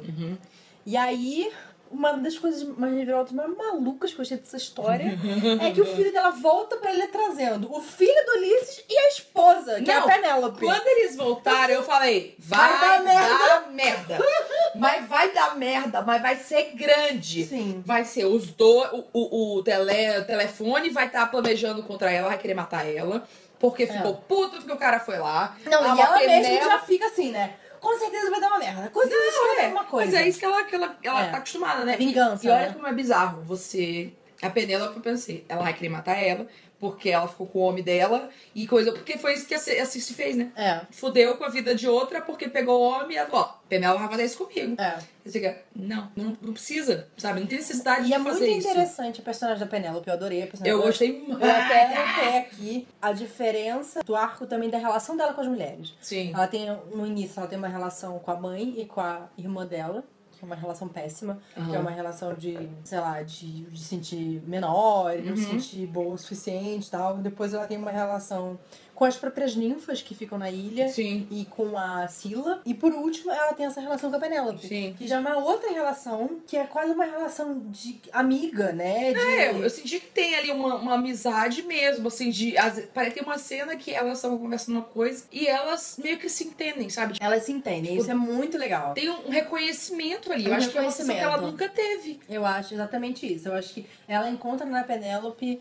depois de muito desconfiar e de achar que ela ia fazer alguma coisa, né, né? E realmente ela descobre que tem uma coisa meio estranha deles terem pra ilha, né? Que é realmente a Atena que tá atrás deles, né? Eles estão fugindo da Atena, mas ao mesmo tempo um companheirismo, né? E tanto que ela passa a sabedoria dela pra, pra Penélope. Aham. E ela ensina as coisas ervas. Quando ela volta pra ilha, né, depois de sair, e a Penélope já tá tipo. Manjo toda das magias aqui, é muito legal. É muito sabe? legal. Ela vê assim, tipo, ela aprendeu todas as coisas que eu ensinei, Aham. né? Ela se tornou a própria bruxa. Aham. Então eu achei. A bruxa da ilha, né? A Penélope se tornou a bruxa da ilha. É, assim ser conhecido como a, a, a, bruxa de, de Ayaya, a bruxa de Ayaya. Aena. Eana. É Ana, é Ana, a Ana. E aí eu não sei se também, né, se a coisa da bruxaria e tudo mais tem um simbolismo de, tipo, é um conhecimento que você passa de uma mulher pra, Pra outra. sim, É, e a coisa do, do, do reconhecimento, tipo, ah, eu, mulher, passei por isso, e eu também passei por isso. Como a bruxaria e a, a feitiçaria sempre foi muito associada com as mulheres, eu acho que tem um simbolismo É, esse curioso aí. conhecimento compartilhado, né? Elas se reconhecerem uma na outra Uhum. e, e- e se verem como iguais, sabe? Ela tem, ela passa a ter um carinho pela Penélope, né? De, de ver, nossa, tomara que dê tudo certo pra ela, sabe?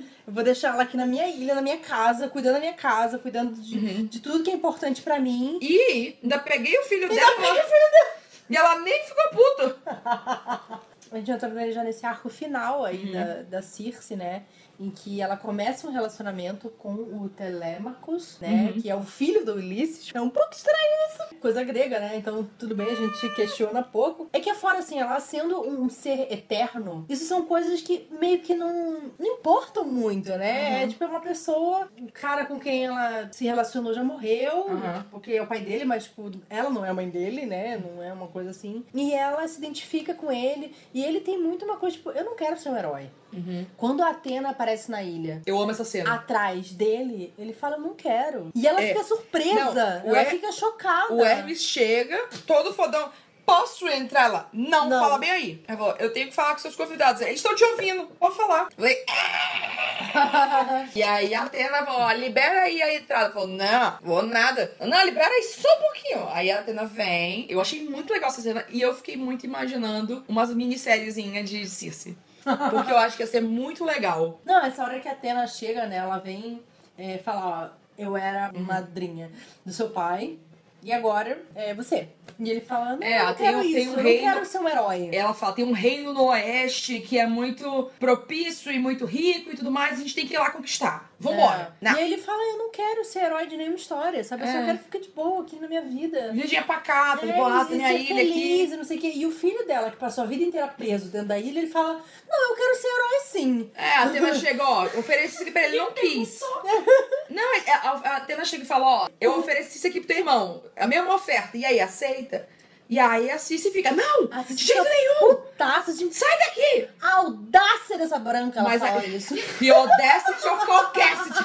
Vem aqui na minha ilha falar isso pro meu filho. É, que absurdo. Palhaçada, vai acontecer aqui, saliente, papão. Saliente. Ela falou isso. E- tá não, e tá na- nos inscritos. E eu acho que até o relacionamento dela com o filho nessa hora a gente vê que ele muda também, porque como a Cici recebe essas pessoas que são importantes pro, pro Telégonos, né? O Telégonos tem um carinho grande por as É. pessoas, tipo, é meu irmão, É. era a esposa do meu pai, sabe? Eles precisam um espaço, ele é muito ingênuo, e eles muito, muito inocente. Ele é muito um coração bom, assim, É. eu vejo, o tempo inteiro. Tanto que, assim, ele quer se matar por fato de que ele matou o pai dele, sem querer. Aham. Porque o pai tava maluco. Uhum. Então eu acho que é, a própria o relato, né, Uhum. do Telemachus sobre a, como a insanidade do pai Uhum. ajuda ele a ficar em paz Sim. com o que aconteceu, Sim, né? sim.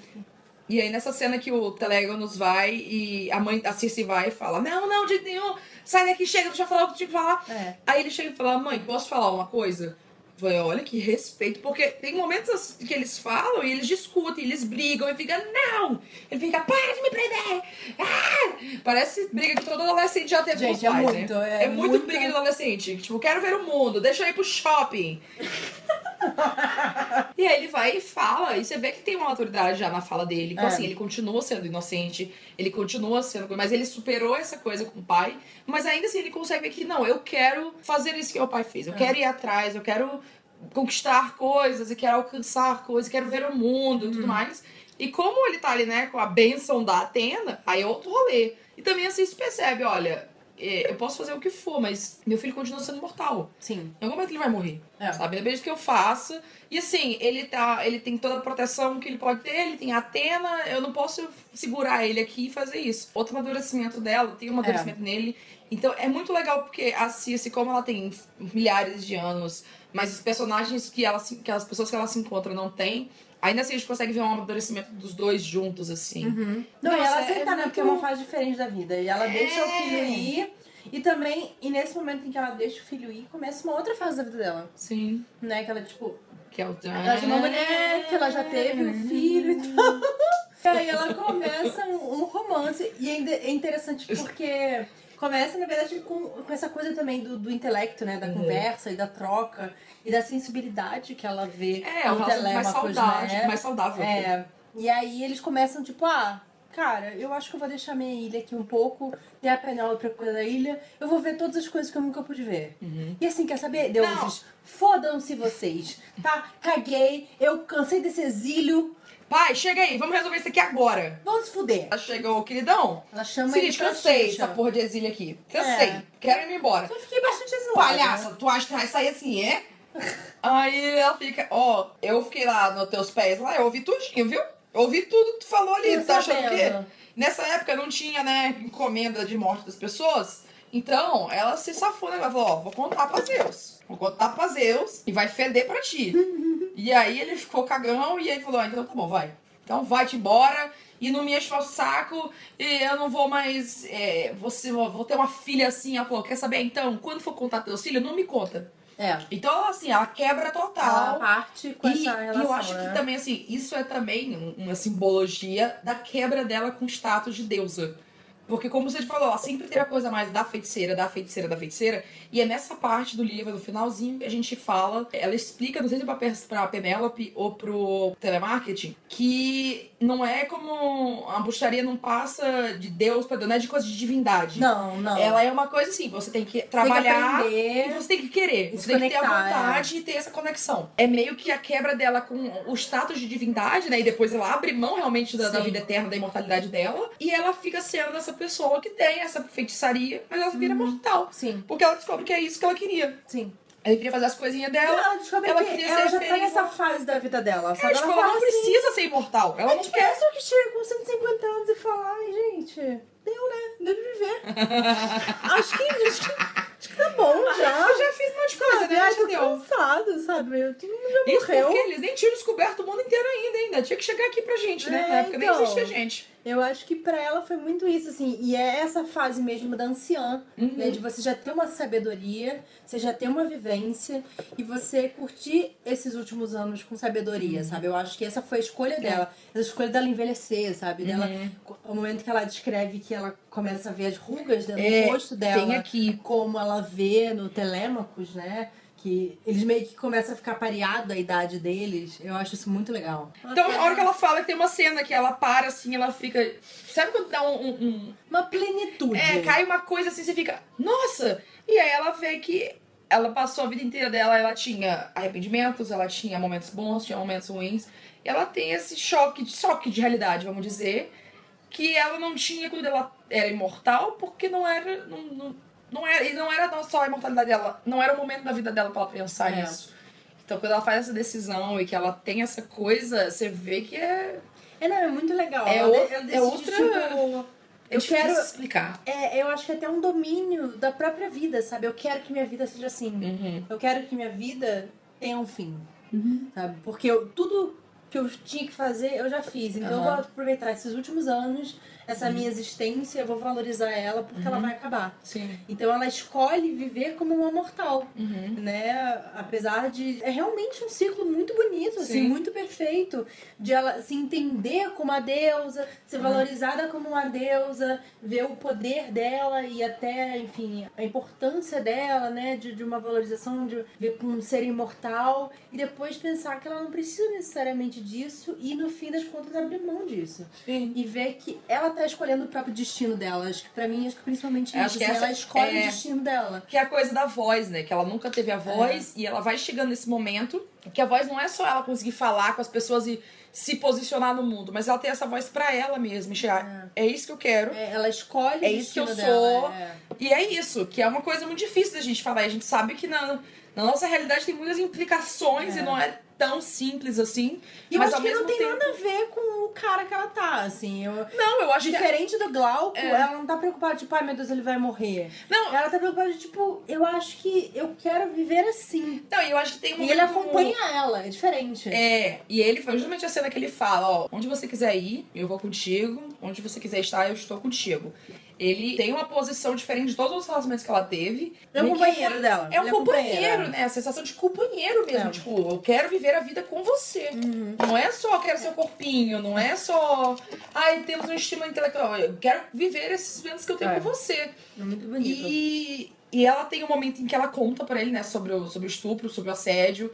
E ela fica, ah, ele vai com nojo, ou com, com, uma, com medo, ou com alguma rejeição, como se ela estivesse estragada, né? Que a É. coisa da mulher estragada tudo mais, mas não existe, sabe? Então é muito maduro, é muito É. diferente. Muito E eu acho que bonito. é o que ela queria, era o que ela tava ideal pro momento dela ali, não que ela precisava, sabe? Eu acho que se ela tivesse acabado a história sozinha, ainda teria valido, sabe? Ela Sim. as leioa lá dela e tudo feito mais. Porque não é uma coisa sobre ela arranjar um relacionamento que, que respeite ela nem nada. É ela encontrar o que ela precisava ser, o que ela precisava Sim. fazer. É, eu até anotei aqui a coisa do arco narrativo dela, que eu Uhum. acho que ela, né, esses três momentos, que é a imaturidade, ingenuidade, Uhum. um outro momento de busca de poder e Uhum. até uma raiva, né, que ela tem das injustiças que ela vive, Uhum. e no final é a plenitude. É Sim. tipo, ela está plena. Tipo o nosso vinho, quase pleno. ela está plena, sabe? Ela tá bem Uhum. com tudo que ela vivenciou, com tudo que ela aprendeu, com tudo que ela sabe, com todo o poder que ela tem. É isso. E ela tá tipo, Uhum. ok, essa é a minha história. Pra mim, acho que foi essa mensagem muito bonita. E eu fiquei muito emocionada quando terminou, assim, de tipo, que foda. Eu Vamos lá. Momento Vinagromair, e aí? O livro, ele vai, ele aguenta o- os efeitos do tempo, é um livro que você acha que vai ficar marcado, é um livro que vale a pena, é um livro que, que, que transcende, é. Gente, pra mim, a palavra pra esse livro é ícone. Eu pensei que eu ia falar plena. Não, mas eu acho que assim, eu. Até assim, as partes que são piores, sabe? As partes que são ruins, o que ela faz com a Sila, que ela. A, a- ingenuidade e até a inveja, que coisa meio. uh, que ela tem com o glauco e bobinha. Faz sentido Sim. na personagem. É um processo, arco né? narrativo, é um arco narrativo. E eu acho, inclusive, que muitas mulheres passam. Uhum. Então, não me incomoda, assim. Então, pra mim, não é uma coisa que vinagre, que estraga a história. Eu acho que é uma coisa que faz parte da história. Uhum. Apesar de eu não gostar e ficar tipo, porra, vocês escrotizam uma mulher. Uhum. Mas, assim, faz sentido, né? Então, pra mim, eu não consigo pensar em nada que Uhum. realmente vinagre. Além disso, ou da situação realmente constrangedora de você se relacionar com o filho do homem com quem você teve um filho. A gente. E mesmo que esse homem não seja seu filho, mas ele é irmão do seu filho. Então, assim, é um pouco estranho, mas ao mesmo tempo eu entendo. Eu acho que você pode tirar. Gregos. No fim Você das pode contas. tirar um pouco e só botar estranho mesmo, amiga. É, Considerando o contexto. É gregos. É, gregos. Então, eu, assim, eu não, não vou, tipo, ai, falar, ai, que horrível, não, não. Uhum. Porque, no fim das contas, ele não tem nenhuma relação familiar nem genética com ela. Ele é Uhum. só, tipo, meio irmão do filho dela. É, então. A mãe dele tá de boaça com isso, É. né? Então fazer o quê? Não, eu acho que isso realmente, as cenas em que ela. em que ela lasca com a vida da. que ela faz caca com a vida da Sila e que ela tem essas coisas de inveja e tudo mais, são momentos que fica, putz, sabe? Pô, É. melhore. Mas eu acho que é muito diferente esses momentos nesse livro de em outros livros que a gente vê momentos em que essa situação não ajuda em nada, Não evolui nada a história, não tem redenção. Tem girl hate não pra tem nada. É, não tem reconhecimento, sabe? E ela, ela usa isso depois, sabe? Ela usa isso muito bem. Isso é. O personagem tem que fazer erros, o personagem tem que ser falho. É. E eu acho que ela constrói esse erro dela no momento certo e que continua com ela por muito tempo, porque é isso, nossos erros continuam com a gente por muito tempo, muitos Não, e a anos. Circe é muito humana por causa disso, sabe? Você vê, você consegue materializar ela muito bem e sentir ela exatamente por isso. Sim. Porque ela erra, ela faz merda e ela sente os erros dela, ela se culpa eternamente pelos Uhum. erros dela. Ela fica revivendo isso, mas é, ao mesmo tempo ela aprende. Não, eu acho que ela, se ela não ficar se lembrando de vez Ela em tenta quando. consertar também, enfim. Eu acho que se ela não ficar se lembrando que, ah, não, porque eu não, eu não suo, eu não queimo no sol, eu não faço nada assim, porque, né, sou um deus, uma deusa, é, eu até que esqueceria que ela é uma deusa. Porque eu imagino ela uma pessoinha aqui, Sim. normal e tal. Por causa disso, toda a reflexão que ela tem, toda a construção que a gente tem de Deus, e são essas pessoas que estão, tipo, gravando era de bebendo vinho, fazendo porra nenhuma aqui, comendo os queijos, fazendo as coisas. Então, é uma imagem de Deus, de deuses e deusas muito diferente. É. Eu não acho que o livro vinagre, na verdade, eu acho que é um livro que é ótimo pra você ler em qualquer momento. E aí eu já vou emendar aqui o nosso momento harmonização. Harmonização. Onde a gente fala de livros que combinam, se você gostou desse, você pode gostar desse aqui também. E falar, né, o que, que nossa produção aqui, Iris Figueiredo, comentou, que é Percy Jackson. Percy Jackson. Porque se a pessoa lê o Percy Jackson, fala, ai, show, só que não consegue acompanhar todas as coisas que, que, que, que Rick Riordan escreve também, porque fica, meu Deus, eu não aguento mais tanta coisa. Vai pra Cici. Ou, ah, quero uma coisa mais adulta. Vai pra Cici. É. Tipo, tem essa, essa coisa. Se você gosta de mitologia em geral. Eu gosto de mitologia, né? É, isso. o, o mitologia nórdica do, do Neil Gaiman é muito legal. Sim. E aí, né, mitologias, mitologias, eu acho que é bem bacana. E se você quer, eu acho releitura. Se você É. curtir um Kirsten White da vida, que releituras, releituras, releituras, eu acho bem bacana. A escrita da Madeleine Miller eu achei show demais. É muito bonita, muito Vamos ler a canção de. Aquiles de novo, que não é Nossa, eu, fiquei- eu fiquei doida pra ler, porque dizem que é melhor ainda. Oh. E a Madeline Miller, ela fala também que tipo, ela demorou cinco anos pra escrever o Canção de Aquiles. Ó, Iris. Porque ela fica muito tempo tentando entender a voz desse personagem. Oi, Iris. Oi. o nome dela é Iris Figueiredo. Mas é que ela fica muito tempo tentando entender a voz desses personagens pra que eles finalmente Uhum. possam existir e, e para elas serem vozes sinceras, né? De contar essas histórias. Então, pra Uhum. Show. também foi a mesma coisa. Ela demorou Entendi. cinco anos pra poder ouvir a voz da Circe. Uhum. E, claro, tem toda essa coisa da pesquisa, que é, tipo, super intensa e super profunda. Uhum. Então, acho que ela fez isso muito bem. E eu, honestamente, não tenho nenhum livro pra harmonizar, porque. A não ser os livros, obviamente, de mitologia, que eu já Sim, li, é. enfim, que eu gosto pra caramba. Tem algum livro que tu lembra de com um arco narrativo de personagem assim, muito bom também? Amiga, assim, é, a gente já tomou duas garrafas de vinho. tu não sabe mais nem o que diabo que é nar- arco narrativo. Então eu tô um pouco ruim aqui. Eu também, minha cabeça balançando. Falando em recontos de pontos de vista de personagens que geralmente não estão no ponto Uhum. de vista, eu li recentemente, que vai ser lançado em breve, é o livro novo da Kirsten White, já que você falou dela, Ai, sim. que é do ponto de vista da Guinevere. É verdade, você falou que você amou. E é muito bom. E eu, cara, fiquei impressionada como a Kirsten White conseguiu trazer essa visão totalmente nova, né? E interessante. E sei lá, uma coisa meio que eu, que eu não esperava. E, exemplo, Eu amo coisas de Arthur, eu já li 500 coisas de Arthur. E ainda assim eu fui surpreendida, eu fui, achei interessante. E é um ponto de vista único dela. E é uma personagem muito bacana. Como que sabe? ficou o título gringo? Vem só Guinevere? Não, né? Tem um Não, nomezinho, não. né? Se chama The Guinevere Deception. Tá.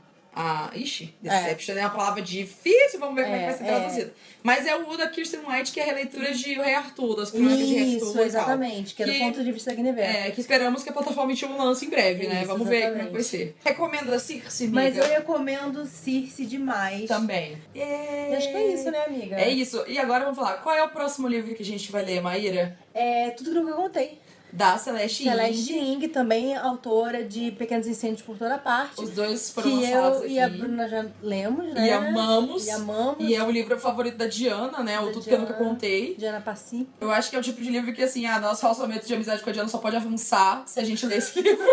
É que nem Sim. você lê. Olha, ó, viu? Olha, ó, temos comprovações É. acadêmicas aqui que é isso mesmo. Mas tô empolgada pra esse livro. É, e a, a Celeste Ng é uma autora muito incrível. Sim. O, tudo, o Pequenas Princesas por toda parte é impressionante. Ela tem vídeo no meu canal sobre esse livro, então assistam. Mas é uma autora que eu fiquei muito empolgada de ler tudo que ela escreve. Então acho que vai ser muito bacana a gente É. falar sobre isso também. A Celeste ela é chinesa-americana, né? Chinesa americana, é. Então. Primeira geração de É, imigrantes. e ela fala muito sobre isso também, né? Sobre essas ascendências, enfim, várias questões. Então eu acho que vai ser um debate muito legal. Sim. O episódio vai ser daqui a duas semanas, que no próximo episódio, lembrando, a gente tem episódios todas as semanas, uma semana sobre o livro e uma semana com um convidado aqui conversando sobre coisas. Vocês podem ouvir Wine About It em todos os agregadores de podcast que vocês podem imaginar. Inclusive no Spotify, hein, gente? Tem no Spotify, no Anchor, no Overcast, no Apple Podcast, no Google Podcast. E no nosso No- site também. Tudo no nosso site também. E você pode seguir Wine About It Cast no Twitter e no Instagram. Acompanhar a gente nas redes sociais. É, siga a gente, sabe? Você pode seguir também arroba Bruno Miranda no Twitter e no Instagram. E About the Book, arroba About the Book no Instagram. Vamos lá, então, é isso. Então, gente. gente, muito obrigada a todo mundo. Se vocês Leiam tiverem. Leiam. Se vocês tiverem comentários, é, mande pro nosso contato, arroba. wineaboutit.com.br e a gente vai ler os comentários futuros aqui nos episódios. A gente grava tudo meio doido, então Isso. não se espantem se a ordem ficar meio louca. Mas Então, é isso. é Obrigada, isso. amiga, por dividir esse vinho comigo. Obrigada, cheers. Até a próxima. Eles vão pro, pro. Como é que chama? Um. coisa na água? Liquidificador. Não, no oceano! Isso aqui, como é o nome disso aqui? É. Redemoinho. Redemoinho, olha aí, ó.